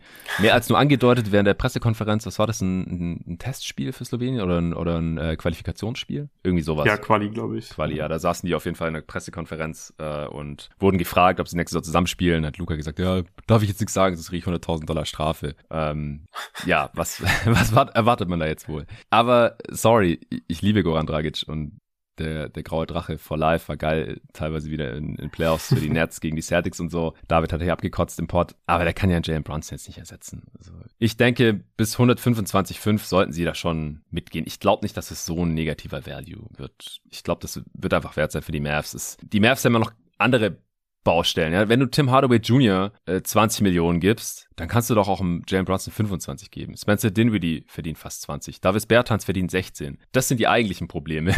Und die waren auch hausgemacht, weil sie halt Porzingis, der verletzt war, nicht gespielt hat, der direkt einen Max angeboten haben, ohne Not. Das war dumm, ja. Und deswegen haben sie jetzt hier diese anderen Deals und deswegen ist jetzt Brunson auf einmal zu teuer. Come on. Also mehr ja, würde ich, ich, glaub, mehr würd ich auch nicht bieten, aber ja. so weit würde ich schon gehen. Ja, ja, also da kann man schon mitgehen, aber ich glaube, es ist wahrscheinlich eh schon zu spät, weil die Knicks werden doch nicht so viel Cap Space freischaufeln, und dann hoffen sie nur, dass sie Brunson bekommen. Ich bin mir ziemlich sicher, dass die schon wissen, dass Brunson unterschreiben wird und ich glaube, das bringt jetzt nicht mehr viel. Also natürlich sollten es die Mavs machen, aber es wird einfach jetzt nichts mehr dran ändern, dass Brunson weg will, weil man hat ihn einfach nicht wertgeschätzt. Die letzten Jahre oder vor allem halt jetzt letzte Saison, da hätte man ihm diese Extension geben müssen. Das haben sie nicht gemacht. Das ist mit Sicherheit ein großer Faktor und ich bin mir sehr sicher, dass Brunson weg ist und bei den Knicks unterschreiben wird. Es scheint so, aber wir haben schon verrücktere Sachen ja. gesehen. Der Andre Jordan hatte schon mal zugesagt und ja. in einem Haus eingesperrt. eingesperrt, und, ja. von seinen Teammates. Und äh, er hat im Endeffekt dann doch bei den Clippers unterschrieben. Also bis zum Ende des Moratoriums ist alles möglich. Normalerweise gilt das Wort, das am 1. Juli, beziehungsweise jetzt am 30.06. abends dann Ortszeit mhm. gesprochen wird. Aber das haben wir ja immer noch nicht. Von daher. Ja, das wäre natürlich schon richtig crazy, wenn die Knicks jetzt hier 34 Millionen Cap Space freischaufeln und am Ende nicht Jalen Brunson bekommen. Das wäre Dann war es auf jeden Peak Fall eine Top-Off-Season, ja. Das wäre, ja. Oh Gott, ey, stell dir vor, die kriegen vor drei Jahren nicht Durant und Irving, dem Dawn schon im Radio drüber spricht und sie haben den Capspace und alles und gehen dann leer aus, müssen sich dann drei Jahre irgendwie durchschlagen, machen suboptimale Moves. Ich habe sie gerade vorhin nochmal zusammengefasst, was da das Problem war. War einmal in der ersten Runde, wurde der deklassiert und dann bekommt man jetzt nicht mal Jalen Brunson. Das wäre das wäre tough. Ja, aber dann gibt's 25 Millionen für halt. Colin Sexton dann. Oh Gott, ja. Oder DeAndre Ayton. Ähm, ja.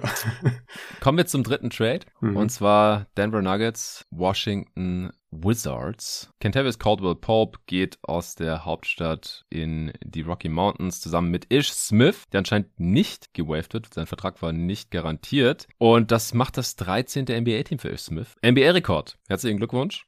Der Journeyman in der NBA-Historie. der war sogar bei manchen Teams schon zweimal, aber jetzt 13 verschiedene Franchises insgesamt. Krasser Dude. Äh, und die Wizards bekommen dafür Monte Morris und Will Barton. Also auch drei Starter-Level-Spieler hier in diesem Deal. Keine Kleinigkeit. Wie schmeckt er dir? Also grundsätzlich finde ich ihn für beide Teams gut. Ich würde sagen, wir fangen mal kurz ähm, an, über Denver zu sprechen. Ähm, ich finde KCP ist einfach ein Upgrade gegenüber Barton. Äh, ist ein besserer Verteidiger, ist ein, beides sehr gute Shooter und ich finde, der passt da super rein und ist eben wertvoll aufgrund von seiner Defense als Barton und Defense kann Denver immer gut vertragen. Also aus der Perspektive gefällt mir schon mal sehr gut. Monte Morris hat letzte Saison eine gute Saison gespielt, war der Starter, weil Murray raus war, aber Murray kommt zurück und ja, ich denke, es ist ein guter Move, Morris jetzt zu traden, weil die Liga hat gesehen, okay, er kann in der Regular Season den Starting Point Guard spielen bei einem relativ guten Team. Ich finde, er ist einfach grundsolide. 13 Punkte, 4 Assists aufgelegt, macht wenig Fehler. Und es ist gut, dass du ihn jetzt abgibst, weil sein Value war wahrscheinlich relativ hoch. Nächste Saison wird er nicht mehr so hoch sein, wenn er nur noch der Backup von Murray äh, sein wird. Ja. Und ich finde es einfach ein Upgrade für Denver. Plus, sie sparen ein bisschen Tax Money. Äh, ich glaube, sie waren vor dem Deal, waren sie so 6 Millionen über der Tax. Jetzt sind sie nur noch knapp eine Million über der Tax. Von mhm. daher würde ich stark davon ausgehen, dass Denver irgendwie einen Weg findet, am Ende der Saison unter der Tax zu sein. Also ja, finanziell für die Owner macht Sinn und ich finde es auch sportlich einen guten Move. Allen voran, weil KCP da einfach super reinpasst, meiner Meinung nach. Ja, meiner Meinung nach auch. Also es ist einfach offensiv ähnlich wie Barton, aber halt mit guter Point of Attack Defense, die Will Barton mhm. nicht liefert, Monte Morris übrigens auch nicht. Und das brauchen die Denver Nuggets einfach. Perimeter Defense. Und im ersten Moment sieht es vielleicht ein bisschen teuer aus, weil man denkt, ja, zwei Starter gegen einen oder irgendwie sowas. Aber KCP ist der beste Spieler in diesem Deal und es ist nicht knapp. Der war beim Titelrun der Lakers, der immer noch nicht mal zwei Jahre her ist, vielleicht der drittbeste Spieler nach LeBron und AD. Er oder Rondo, ja, da streiten sich die Geister, aber ich habe damals, glaube ich, auch gesagt, dass es für mich KCP war, weil Rondo ein bisschen inkonstant war. Der hatte zwar da irgendwie seine Signature Games und Plays, aber KCP hat einfach. Playoff Rondo. Ja, genau, Playoff Rondo. Äh, mal gucken, ob der nochmal die irgendwo bekommt. Aber KCP, der ist einfach ein sehr starker, ja, ich sag's, äh, 3D-Spieler. Äh, sorry, Torben. Aber er, er trifft einfach die Dreier bei hohem Volumen und äh, ist, ist stark on ball in der On-Ball Defense. Also sehr guter Move. Ich bin gespannt, ob der dann starten darf da auf der 2. Ich gehe eigentlich fast davon aus. Also neben Murray und MPJ, wenn die zurück sind, äh, sowie Jokic und Aaron Gordon natürlich. Ja. Und die Wizards, die bekommen halt mit Monte Morris einen Spieler, der direkt starten kann. Im Backcourt neben Bradley Beal haben sie dringend gebraucht. Also wenn das jetzt irgendwie Johnny Davis, der Rookie, hätte machen sollen, das, da wäre er wahrscheinlich auch überfordert gewesen. Die gefällt mir dann da als ähm, Guard von der Bank auch deutlich besser. Du hast ja auch in der Mock-Off-Season verzweifelt versucht, diesen Starting-Spot Ja, habe ich wirklich richtig schwitzen müssen, hier ja. einen Point Guard zu finden. Auf den letzten Drücker habe ich dann den Brocken Deal hinbekommen. Und Schröder noch als Jones Backup. war ja mein, genau, da ist Jones war ja mein Top-Target mit der Mid-Level-Exception. Aber ja, guter Move, also weil die Wizards ja wirklich hier ganz klar einen Need auf Point Guard, weil aktuell, gerade jetzt, weil Ish Smith weg ist, haben sie ja keinen Point Guard und ich finde, Morris ist da einfach eine solide Lösung. Ja, Finde ich auch. Und wenn sie da noch was Besseres finden, dann kann Morris auch einfach wieder in die Sixth-Man-Rolle schlüpfen, gar kein Problem. Ja. Äh, bis auf weiteres ist es aber Will Barton, denke ich, einfach als Scorer von der Bank. Das liegt ihm auch ganz gut. Der hat zwar in Denver, meine ich, gelesen zu haben, schon mehrmals ähm, auch immer auf seine Rolle gepocht und, und wollte starten, aber ist auch immer wieder verletzt. Und mhm. ja, also ich denke, der ist dann da von der Bank ganz gut aufgehoben. Ist auch ein Expiring Deal, also der sollte sich da benehmen, damit er im nächsten Sommer bezahlt werden kann. Morris verdient äh, 9 Millionen und dann 9,8 Millionen, also auch ein solider Deal. KCP verdient äh, 14 Millionen, war ja auch dann guaranteed, wurde dann natürlich für diesen Deal guaranteed, läuft dann auch aus. Und Ish Smith 4,7 Millionen mussten am, oder müssen jetzt am 1. Juli garantiert werden. Ja, finde ich ein bisschen teuer für Ish Smith, wundert mich eigentlich, wenn er tatsächlich garantiert werden sollte, gerade wenn sie nur so knapp in der Luxury Tax jetzt drin sind. Denn ich glaube halt, dass Bones Highland jetzt eigentlich in die Backup-Point Guard-Rolle, wenn man so will, schlüpfen wird hinter Murray. Aber vielleicht will man einfach noch, ja, diesen soliden Veteran, diese Versicherung haben hinter den beiden. Bones Highland ist jung, Sophomore, teilweise noch ein bisschen wild und Murray äh, hat halt über ein Jahr keinen Basketball mehr gespielt. Also kann ich auch irgendwie nachvollziehen, falls man Ish Smith hier irgendwie halten will. Ja, das Ding ist, glaube ich, auch, dass, ähm, also zumindest ein Teil davon sowieso garantiert sein muss, damit der Deal überhaupt ja. funktionieren kann, damit Salary Matching geht. Ich glaube, dass die Nuggets jetzt nicht so super scharf auf Ish Smith sind, aber man spart ja, wie gesagt, 5 Millionen an Gehältern und dadurch halt auch noch mehr Geld, weil es Tax Money ist. Und deswegen macht es finanziell Sinn für die Nuggets und Ish Smith wird da Sport jetzt keine große Rolle spielen, aber es ist ein guter Business-Move tatsächlich für die Nuggets. Ja, okay, damit hätten wir die drei Trades. Also auch hier Win-Win oder? Ja, ja, gehe ich auf jeden Fall mit. Würde ich auch sagen. Also allein schon, weil die Nuggets halt ein 3D-Spieler bekommen haben und mit. KCP halt einen sehr guten und die äh, Wizards ihren Stand jetzt Starting Point Guard bekommen haben und mit Will Barton noch einen Score von der Bank. Die Spieler helfen halt jeweils ihrem, ihrem neuen Team mehr als dem alten und deswegen würde ich auch sagen Win-Win. Ja, kommen wir noch äh, zu ein paar, wir hatten noch Extensions. Ivica Subats. Mhm. Die äh, Clippers haben seine Team Option nicht gezogen, um ihn dann direkt zu verlängern. Die Team Option wären 7 Millionen gewesen. Jetzt hat er eine Extension bekommen äh, am, am letzten Tag vor Start der Free Agency über knapp 33 Millionen drei Jahre. Also 11 Millionen im Schnitt pro Jahr. Das heißt, Gehaltserhöhung um 4 Millionen jetzt im ersten Jahr, wenn man so will. Und dann halt äh, 22 Millionen über die folgenden zwei Jahre. Somit ist er langfristig gebunden. Wahrscheinlich weiterhin der Starter bei ihnen. Spielen ja aber auch viel Smallball. Das heißt wahrscheinlich keine riesige Rolle. Ich denke, 11 Millionen ist das schon einigermaßen angemessen. Er ist noch, noch jung, kann noch ein bisschen besser werden. Wie siehst du das? Ja, absolut. Ist ein, ist ein fairer Deal. Und die Clippers zeigen mal wieder, sie kümmern sich um ihre Spieler und Geld spielt bei den Clippers keine Rolle. Es sind zwar jetzt theoretisch nur vier Millionen mehr als die sieben Millionen, die er eigentlich verdient hätte, aber mit der Tax Bill sind natürlich noch ein paar mehr Millionen Dollar für die Clippers, aber es spielt da einfach keine Rolle und Subats ist ein, finde ich, sehr solider Regular Season Center, ist ein sehr guter Screener, guter Offensiv-Rebounder, guter Drop Defender auch, also einfach ein richtig guter Big für die Regular Season eben. In den Playoffs, klar, ist er limitiert, aber für 11 Millionen ist das ein fairer Deal für beide Seiten. Und ich frage mich auch so langsam, ob Hartenstein vielleicht nicht doch irgendwie fürs Minimum einfach bleibt, weil ich finde, die Clippers, die zeigen hier einfach immer wieder, dass sie sich um ihre Spieler kümmern. Ja. So, Batum hat letztes Jahr viel zu wenig verdient, also er war natürlich mehr wert. Das war ganz klar so ein Wink-Wink-Deal, wird wahrscheinlich jetzt auch bezahlt. Äh, Subats wird äh, vorzeitig äh, nochmal bezahlt und extended. Also es gefällt mir einfach, wie die Clippers da arbeiten, aber es ist natürlich auch klar, wenn du einfach ja den Geldbeutel von Steve Ballmer zur Verfügung hast, dann kannst du solche Moves auch machen und dann ist es auch schwierig, keine guten Moves zu machen. Ja, genau. Man braucht da die Kohle. Dann sind wir uns da einig. Äh, Torian Prince hat auch eine vorzeitige Extension bekommen, hat bei seinem alten Team unterschreiben können jetzt äh, für 16 Millionen die nächsten zwei Jahre wieder bei den Minnesota Timberwolves. Also mehr als die Taxpayer weniger als die normale Mid-Level. Ist äh, damit auch ein bisschen weniger, als er bei uns in der Mock Offseason bekommen hat. Aber da haben die Wolves ihn ja auch gehalten. Tobi war der GM, ich glaube für 2002. Aber war auch ein bisschen mhm. äh, Wettbieten. Von daher finde ich, äh, finde ich auch solide für beide Seiten.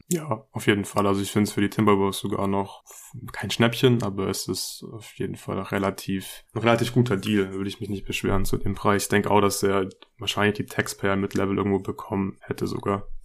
Äh, die Non-Taxpayer natürlich, ja. also die äh, ah, 10,3 Millionen. Ja, weiß nicht. Also könnte also könnte ich mir könnte ich mir vorstellen. Also muss jetzt nicht sicher sein, aber ich denke, so ja, Wings haben wir auch gesehen bei uns in der Mock-Off-Season gibt's nicht allzu viele und die sind natürlich schon sehr wertvoll. Also ich finde es einen guten Deal für Minnesota. Ich finde, sie brauchen trotzdem noch ein Upgrade, aber sie haben noch die volle Mid-Level, weil sie ja. ähm, immer noch unter der Luxury Tax ähm, Grenze sind. Ja, ich weiß nicht, es gibt halt tendenziell nicht genug volle Mid-Level Exceptions für Spieler, die, die eventuell wert sein könnten. Paddy Mills ist auch aus seinem Vertrag ausgestiegen, da kommt noch einer mehr dazu. Ich hatte als Agent äh, die Player Option gezogen, mhm. aber er scheint davon auszugehen, dass er mehr als diese 6 Millionen bekommen kann, die er von den Nets schon sicher gehabt hätte. Entweder von den Nets oder von irgendeinem anderen Team vielleicht auch die volle Mid-Level Exception. Äh, ich würde sagen, wir machen jetzt noch Rapid Fire, ein paar der jüngsten Entwicklungen. Mhm. Äh, ja. James Harden steigt aus mhm. aus seinem Deal. Auch hier wieder wie in der Mock-Off-Season. Nimmt nicht die 47,4 ja. Millionen. Äh, hau doch mal raus, was das jetzt bedeutet für die Sixers.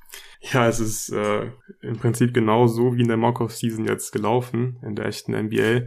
Und es wurde ja reported, dass die Sixers und Harden diesen Move machen, damit man die volle Mid-Level Exception in der Off-Season zur Verfügung hat. Das mhm. habe ich ja auch so gemacht äh, in der Mock-Off-Season, da haben wir zwar ja verhandelt und es war ja so das Ding, hey, nimm bitte ein bisschen mehr, weniger Geld, dann haben wir diese 10,3 Millionen und können halt noch einen weiteren Spieler verpflichten, der die und dem Beat hilft. Und es wäre cool, wenn es PJ Tucker wird. Also ich denke, der passt da wirklich gut rein und ist hier das logische Target mit der Mid-Level Exception plus die Sixers äh, können, wenn er wirklich hier in den Mid-30s einen Deal annimmt, hätten sie auch noch die Biannual Exception. Also hätten im Prinzip 14 Millionen zur Verfügung, könnten einem Spieler 10 Millionen geben, einem 4 Millionen und dann diesen Kader eben ausrunden, finde ich gut. Es macht Sinn. Ich finde es cool, dass Harden hier auf ein bisschen Geld verzichten wird, damit die Sixers eben die Möglichkeit haben, diesen Kader zu verbessern. Also ja, finde ich wirklich gut und ich meine, Harden wird ja trotzdem noch äh, ziemlich gut bezahlt. Ja, genau, also laut Mark Stein äh, soll er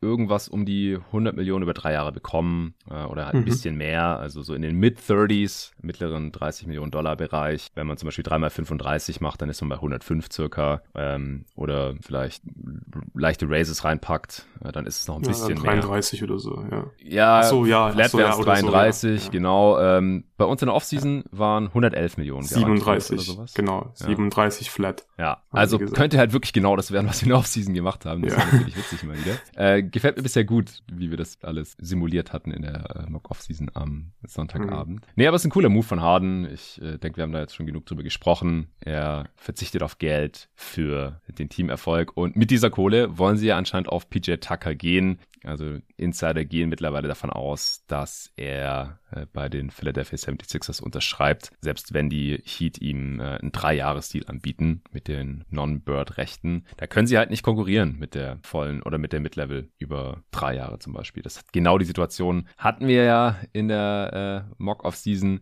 Ja, ich und du hast dich falsch entschieden. Ich, hallo, ich habe mich so entschieden, wie ich mich als PJ Tucker eben entschieden hätte. Denn äh, auch hier keine State Tax und wenn er halt nicht umziehen will, wenn er Miami bleiben möchte für ungefähr dieselbe Kohle oder für geringfügig weniger, dann halte ich es nach wie vor für nicht äh, unrealistisch. Aber wenn da die Ties zu Harden und Maury vielleicht stärker sind, ja gut, dann, dann kann natürlich auch dahin gehen. Meine Entscheidung in der Mock-Off-Season war ja auch knapp. Also kann ich auch natürlich sehen, dass er einfach zu den Sixers geht. Ja, klar. Für die Mid-Level. Ja, willst du noch einen raushauen? Was äh, fandst du jetzt noch interessant, was hier so zutage getreten ist? Ich glaube, an, an sicheren Deals haben wir jetzt alles. Nichts ähm, mehr. Vielleicht ja. noch ein paar Team- oder Play-Options, die gezogen wurden oder mhm. auch nicht. Hau einfach raus. Ja, ja, ähm, lass uns mal über Dante DiVincenzo noch kurz sprechen. oh, ähm, der hat, ja, ah. die Kings haben ihm kein Qualifying Offer gegeben. Es ist aber auch gar nicht so krass überraschend, finde ich. Man hat ja schon im Vorfeld gehört, äh, dass da so ein bisschen, bisschen Spannung zwischen den beiden Parteien herrscht. Aus dem Grund, da, weil, weil die Kings ähm, haben dafür gesorgt, indem sie DiVincenzo nicht noch siebenmal starten gelassen haben nach dem Trade, dass er die Starter-Criterias nicht erfüllt und deswegen hat DiVincenzo oder hätte nur äh, das kleinere Qualifying-Offer von den Kings bekommen können, weil er die Starter-Criterias nicht erfüllt hat. Und das hat ihn scheinbar schon mal richtig angepisst. Also Starter-Criteria Qualifying-Offer wären 7,9 Millionen gewesen und das kleinere, also dadurch, dass er sie nicht erfüllt hat, dann wären wir eben bei 6,6 Millionen gewesen. Jetzt im Endeffekt bekommt er gar keins. Ich glaube, da war dann einfach ziemlich klar, dass beide Parteien einfach kein Interesse haben, die Zusammenarbeit hier zu verlängern. Und ich denke, dass Dante DiVincenzo ziemlich interessant werden könnte für den ein oder anderen Contender, für die ja, Taxpayer Mid-Level Exception sogar schon, glaube ich. Ja, also ich kann überhaupt nicht nachvollziehen, was die Scheiße soll. Also klingt komplett nach Kindergarten. Erstens mal, die Qualifying Offer ist ja eigentlich nur relevant, wenn der Spieler kein Offersheet irgendwo unterschreibt oder halt nicht resigned und dann das Qualifying Offer annimmt. Das kommt so bei einem Spieler pro Offseason vor oder so. Also halt echt, äh, sehr selten. Deswegen ist auch die Höhe des Qualifying Offers eigentlich irrelevant. Und was war der Unterschied? 1,3 Millionen oder sowas? 1,3 Millionen. Ich glaube, das ja. ist einfach so eine Respektsache, Ja, klar. Es ist, ah ja, die, die Kings, congrats, ja. you played yourself. Äh, oder ja. so schön ja. haben es einfach. Ja, ihr habt eins, ja, ihr habt 1,3 Millionen beim Qualifying Offer gespart. Ja, lass den Dude doch einfach starten. dann ist der glücklich und hat er vielleicht auch Bock dazu resignen. So ist einfach ein verbranntes Asset. Herzlichen Glückwunsch. Echt. Ja. What the fuck. Ähm, weil wenn du kein Qualifying Offer anbietest, dann ist der Spieler natürlich auch kein Restricted Free Agent. Also kurz für die, für die Hörer, die vielleicht nicht ganz so tief drin sind. Ob ein Spieler ein Unrestricted Free Agent ist oder ein Restricted Free Agent, also, also ob Matching Rights bestehen oder nicht, das hängt davon ab, ob man ein Qualifying Offer angeboten hat dem Spieler. Das Qualifying Offer qualifiziert den Spieler, restricted zu sein. Also dass man die Matching Rights hat, wenn ein anderes Team dem Spieler einen Vertrag anbietet, dass das alte Team jederzeit gleichziehen kann. Das Qualifying Offer ist aber nicht nur so eine Formalität, sondern es ist tatsächlich halt ein Offer. Und zwar, falls der Spieler dann nirgendwo irgendwas unterschreibt, dann kann er einfach das Qualifying Offer unterschreiben. Und das hat halt eine gewisse Höhe und dann kann er für ein Jahr zu diesem Geld zocken. Das hat Bruce Brown, glaube ich, letzte Saison gemacht. Also es gibt so ein, zwei Spieler pro Saison, die das machen. Dion Waiters hat es vor ein paar Jahren auch schon mal gemacht und hat sich danach total gefeiert, weil er dann diesen riesen Deal bekommen hat von dem Miami Heat. ähm, Bet on yourself. Ja, genau. Hey, es ist gut für ihn ausgegangen. Ähm, ja. für die Heat nicht. Für die Heat nicht. Nee. Äh, und Wade ist ja auch aus der Liga draus mittlerweile, wegen dem äh, Gummibärchen-Inzident, äh, letztlich wahrscheinlich. Ähm, ja, das heißt, die Kings, wo, und wenn ein Spieler eine gewisse Anzahl an Spielen gestartet ist, dann bekommt er ein etwas höheres Qualifying-Offer, weil er die sogenannten Starter-Criteria dann erfüllt hat. Also die Höhe des Qualifying-Offers richtet sich nach bestimmten Faktoren, unter anderem dem, äh, und dann auch noch nach äh, der Höhe des vorigen Vertrages, also des Rookie-Deals, äh, und der richtet sich ja wiederum nach der Rookie-Scale, also nach dem Pick, also die die Qualifying-Offer, die DeAndre Ayton jetzt bekommen hat, natürlich von den Suns, damit Restricted ist, zum Beispiel 16 Millionen. Das ist äh, sehr viel Geld. Wenn DeAndre Ayton jetzt nirgendwo unterschreibt, weil er keinen Bock hat, bei ähm, irgendeinem anderen Team ein Offer anzunehmen und die Suns es dann einfach matchen oder sowas, dann kann er einfach die 16 Millionen nehmen von den Suns und ist dann nächste Saison unrestricted. Wie gesagt, kommt fast nie vor eigentlich. Aber jetzt ist DiVincenzo halt unrestricted. Und das ist äh, ein Problem für die Kings, wenn sie vorhatten, ihn zu halten, was jetzt wohl nicht der Fall ist, weil sonst hätten sie ihm das Qualifying-Offer irgendwie gegeben. Also da scheint das äh, Tischtuch wohl zerschnitten. Ich würde als nächstes einen anderen Restricted, also einen tatsächlichen Restricted Free Agent hier in den Ring werfen, und zwar Miles Bridges. Äh, aus meiner Sicht der beste oder wertvollste Restricted Free Agent. Und der hat einen richtigen Scheiß-Move gemacht. Äh, zum einen. Den zweiten schon? Ha? Den, das war schon der zweite Scheiß-Move in der Offseason, aber ich lass dich mal ausreden, sorry.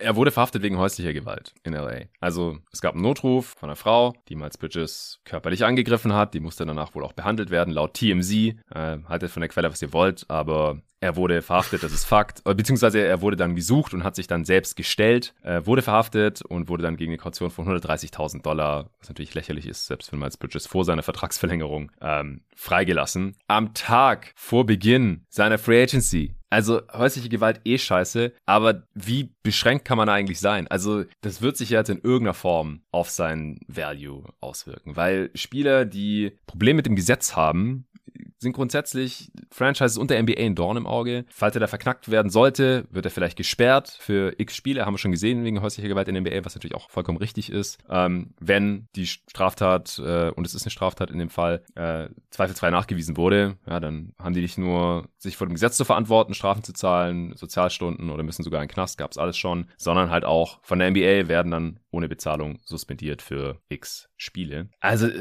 ich bin mal gespannt, welche Teams jetzt hier Miles Bridges trotzdem ein Angebot machen. Mhm. Und in welcher Höhe und wie die Hornets auch damit umgehen. Also die, davor hieß es noch laut Fischer, dass die Grizzlies und die Pacers äh, Interesse hätten, natürlich neben den Hornets. Aber das ist ja natürlich schon eine Nummer und auf allen Ebenen ein scheiß Move von Miles Bridges, gar keine Frage. Aber was hast du gemeint? Was war das, was war der andere? Ja, äh, ja, er hat doch, ähm, es war, war von, schon vor ein paar Wochen, da hat er, glaube ich, auf seiner IG-Story ein Bild von einem Joint und Lean gepostet. Ja, glaube ich auch nicht so ein geiler Move, wenn du Free Agent wirst.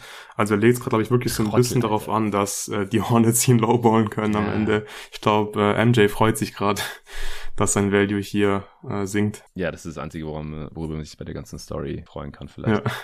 Ja, also das bleibt abzuwarten. Also auch schon der, der zweite absolut idiotische Move nach dem Montrezl Harrells hatten wir auch schon äh, in der letzten Folge kurz angeschnitten. Äh, irgendwie mit 1,5 Pounds ähm, in Sealed Bags Weed in Kentucky äh, sich erwischen lassen hat und jetzt mit bis zu fünf Jahren Knast rechnen darf. Ähm, hau du doch noch mal einen raus. Ein paar Minuten haben wir noch. Ja, ähm, Lou Dorts Team Option wurde nicht gezogen. Mhm. Das heißt, wir können hier eine Vertragsverlängerung erwarten. Das denke ich auch, vor allem für Lou Dort cool, dass er jetzt dann bezahlt wird. Denke ich auch völlig zu Recht. Der hat ja, glaube ich, nur knapp über den Minimum verdient oder sogar nur das Minimum nächste Saison. Und ich denke, er ist schon so 15 Millionen pro Jahr wert. Also für ihn freut's mich, äh, dass sich hier dann wertgeschätzt wird und seine Bag bekommt in der Offseason. Ja, ja, Sven hat sich aufgeregt, weil äh, wir hatten ja wegen der Mock-Offseason auch äh, gesprochen natürlich. Und äh, ich hätte, kann ich ja jetzt hier. Enthüllen. Äh, was war der Deal? Ich glaube 45,4 hätte ich gemacht für du dort, weil der hat bisher fast nichts Also 15 Millionen, ja. Ja. Ähm, ja, so 11 eher sogar. Ähm, Ach so, ja, ja. Ja, genau. Also es stehen jetzt auch irgendwie 60,4 im Raum, das wären 15 Millionen pro Jahr. Ja. Ja, ich weiß halt nicht, weil Ludor ist halt relativ ineffizient, hat eigentlich offensiv eine zu große Rolle. Der Dreier fällt nicht gut genug dafür, wie viele er nimmt, aber er ist ein geiler Defender. Ähm, es besteht halt die Gefahr, und das ist halt immer so die große Frage bei Spielern, die noch nie großartig was verdient haben als ehemalige Second-Round-Picks, ähm, ob die nicht jetzt lieber life-changing Money nehmen, und es sind halt über 40 Millionen auf jeden Fall, äh, und dann ein Jahr früher diese Sicherheit haben, als nochmal ein Jahr fürs Minimum zu zocken und dann sich vielleicht zu verletzen und nie dieses Geld zu bekommen. Bei Jay Sean Tate haben wir jetzt übrigens dieselbe Situation bei den äh, Houston Rockets. Also bin gespannt, was äh, Lou Dort jetzt im Endeffekt bekommt. Dann DeAndre Ayton laut Vosch ist ein Sign Trade wahrscheinlich. Es gäbe wohl mehr Interessenten, die DeAndre Ayton den Max per Sign Trade anbieten wollen. Auch hier nochmal, ich, ich finde es ein bisschen affig, dass Vosch immer sagt, ja, die Suns wollen Ayton nicht den Max geben, andere Teams aber schon. Aber dann wird nie erwähnt, dass es einfach nicht dasselbe Geld ist. Das eine sind 179 Millionen über fünf Jahre und das andere 132 über vier. Das ist ein Unterschied von fast 50 Millionen Dollar garantiertes Gehalt. Ich finde, das sollte man einfach jedes Mal dazu sagen. Aber wird natürlich nicht gemacht. Äh, ist ja auch egal. Im Endeffekt scheint es auf einen Sign and Trade hinauszulaufen, laut Vosch. Ich frage mich halt so ein bisschen, welche Teams das jetzt sein sollen. Ich finde die mhm. größten Bieter, die Aiden auch ohne Sign Trade hätten bekommen können, wo die Suns dann halt einen Sign Trade hätten wahrscheinlich machen müssen, um ihn nicht ersatzlos zu verlieren, sind jetzt eigentlich weggefallen durch die Ereignisse der äh, letzten 48 Stunden mit den Pistons und Spurs. Die Pistons haben die Kohle nicht mehr, nachdem sie Burks und Noel aufgenommen haben und nach ihren Draft Day äh, Moves da und die Spurs, da würde Aiden jetzt gar keinen Sinn ergeben, weil sie mit dem ja schon wieder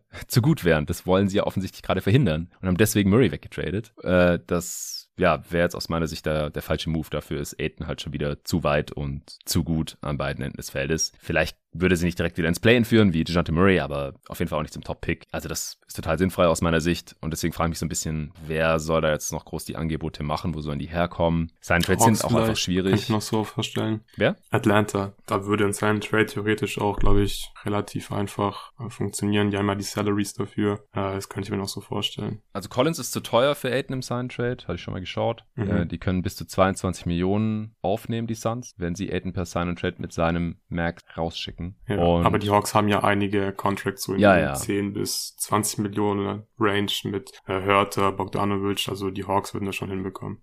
Wobei, jetzt Onyeka. ist ja der Cap noch ein bisschen gestiegen. Vielleicht passt Collins dann doch rein mit seinen ja. 21,5. Ich, na, wird knapp. Aber gefällt dir Collins bei den Suns? Nee, nee, nee. Ähm, nee ich habe gerade überlegt, wen die halt dann, also Capella müsste ja eigentlich dann sowieso raus. Also der passt rein. Ja. Bogdanovic würde reinpassen. Würde ich jetzt nicht so gerne nehmen. Äh, ja, ich habe ja schon mal im Pod gesagt, Hunter und Capella wäre gut, aber müsste man dann auf zwei Trades aufteilen. Und die Suns haben ja auch einen Haufen Salary, dass sie in Trades irgendwie mhm. rausschicken können. Shamit, Scharic, Payne, Crowder, der auch in verschiedenen Gerüchten auftaucht. Ja. Also ich bin sehr gespannt, was mit der Andre Ayton passieren wird. Ich weiß nach wie vor nicht, aber es, es roch von Anfang an und nach wie vor für mich sehr stark nach Abschied von Ayton. Ich bin eigentlich mittlerweile fast nur noch gespannt auf den Gegen. Ähm, ja, hau du noch einen raus. Ähm, ja, Bamba hat auch kein Qualifying Offer ja. von der Magic bekommen. Das finde ich jetzt deutlich weniger überraschend als bei äh, DiVincenzo, weil äh, die, die, die Magic, die haben ja Wendell Carter Jr. schon eine Extension gegeben und es wäre schon dann einfach ein klares Zeichen dafür, dass sie sich für Carter Jr. als ein Center der Zukunft entschieden haben. Und ja,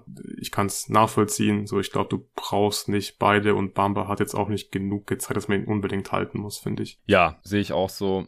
Orlando auch noch so eine sneaky Destination für Aiden, by the way. Die haben auch mhm. den Cap Space und da müsste dann halt im Sign Trade Wendell Carter weg, sonst macht das überhaupt gar keinen Sinn mit Banquero, den sie da gedraftet haben.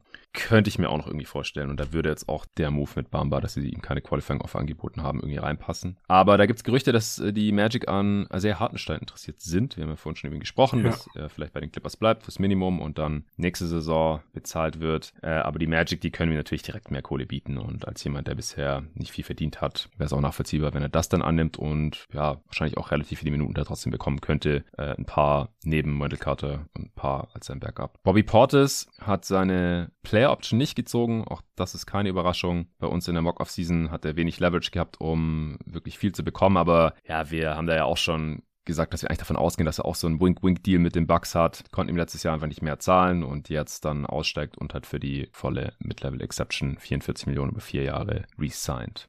Ja, Was Tate haben wir, haben wir noch. Ja. Haben wir vorhin kurz über ihn gesprochen. Ich glaube, also ähnlich wie bei Ludort, ist auch aus seiner, oder die, die Rockets haben die Team Option nicht gezogen, wird es mit ihm verlängern. Ich glaube, er ist schon weniger wert als Ludort weil er halt nicht ein ganz so guter Defender einfach ist und auch offensiv, also klar, dort ist offensiv auch nicht super, aber Tate finde ich halt schwierig, gerade bei dann richtig guten Teams. Äh, wenn dort Wurf fällt, ist es, finde ich, leichter vom Fit und ich glaube, Tate wird halt irgendwie, ja, so um die Mid-Level Exception irgendwie sowas wird er dann bekommen. Wahrscheinlich auch wieder ein bisschen weniger aus dem Grund, den du vorher noch bei dort schon genannt hast, hat noch nicht viel Geld verdient, hat jetzt nicht so super viel äh, Leverage und wahrscheinlich ist ihm da dann äh, die garantierte Kohle wichtiger. Also wahrscheinlich wird es im Endeffekt dann irgendwie so eine Annual Salary von 8 Millionen, schätze ich ungefähr. genau das, was ich von dir verlangt hatte in, Angebot, ja, offiziellen Mock-Off Negotiations. Ja. äh, ja, genau. Mitch Robinson, laut Fischer von Bleacher Report, 60 Millionen über vier Jahre von den Knicks sollen da uh. im Raum stehen. Ich frage mich aber nur, warum. Also, ja, herzlichen Glückwunsch, Mitch Alter, Robinson. Ey, wenn die, wenn die Knicks Jalen Brunson für mehr als 25 Millionen im Jahr holen und dann noch mit Robinson 15 Millionen geben, aus überhaupt gar keinem Grund. Ja, herzlichen Glückwunsch, Mitchell Robinson dann, auf jeden Fall, der als ehemaliger Second Round Pick bisher auch noch nicht viel verdient hat. Und ich, ich wüsste nicht, wer das dem sonst anbieten sollte. Also ja. Mid Full Mid-Level, glaube ich, höchster Gefühle. Ich musste ja. mich in der Mock-Off-Season mit, ich glaube, 8 Millionen pro Jahr, 24 Millionen über drei zufrieden geben, weil Sven mit gutem Grund nicht mehr angeboten hat und auch sonst niemand. Also mehr als die 10, 11 Millionen, die er jetzt auch Superstar bekommen hat zum Beispiel. Mhm. Ich sehe es überhaupt nicht, wieso die nichts machen sollten. Ja, aber ich glaube, wir haben sogar schon drüber gesprochen in unserem äh, Free Agency Preview Pod. Da habe ich ja schon gesagt, ich, kann mir einfach sehr gut vorstellen, dass irgendjemand, wahrscheinlich die Knicks eben, äh, Mitchell Robinson einfach überbezahlen werden. Ich habe einfach ja. das Gefühl, der ist irgendwie so ein Typ Center, der einfach überbezahlt wird aus irgendeinem Grund. Da fände ich Bamba noch besser ja, ja. für die Kohle. Ja, Claxton. Claxton zum Beispiel. So, ja, ja. ja, ja. was haben wir noch? Ja, ich denke, dann wären wir jetzt auch durch. Also die Lakers haben die Team-Option bei Stanley Johnson, Wayne Gabriel gezogen fürs Minimum. Die Celtics bei Juwan Morgan. Das sind eigentlich äh, alles Fringe-Roster-Moves. Also ja, Stanley Johnson war Starter letztes Jahr bei den Lakers, aber wenn das in der kommenden Saison wieder ist, dann haben sie sowieso ein Problem. Westbrook hat wenig überraschend seine Play-Option natürlich gezogen.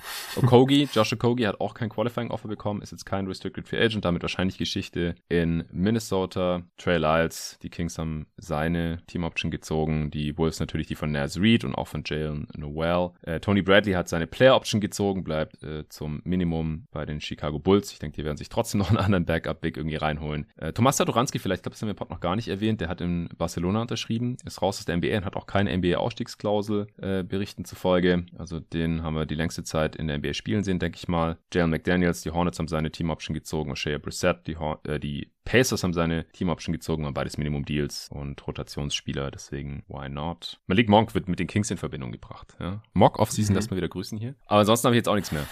Dann wären wir durch. Nee, nee ich glaube, wir haben alles besprochen. Yes, sehr cool. Ich bin super gespannt auf äh, heute Nacht. Jetzt ist es knapp 14.30 Uhr. Das heißt, in neuneinhalb Stunden geht's offiziell los und traditionell äh, wird schon die Stunde vorher oder so auf Twitter die Hölle los sein. Also ich werde mich hier nachher irgendwann 22 Uhr, 22.30 Uhr, alles spätestens an den Schreibtisch setzen, Laptop aufklappen und äh, die Show genießen und natürlich nebenher fleißig Notizen machen und dann, wenn wir irgendwann das Gefühl haben, ja, jetzt wird's ruhiger hier, wir passen nichts mehr, wenn wir jetzt hier vors Mic setzen oder da noch mit einem Auge auf, auf Twitter bleiben und äh, können dann schon mal alle Deals, die bekannt sind, bis, ich weiß nicht, drei, vier morgens oder so raushauen. Dann habt ihr morgen die direkt im Podcatcher und in eurem Ohr.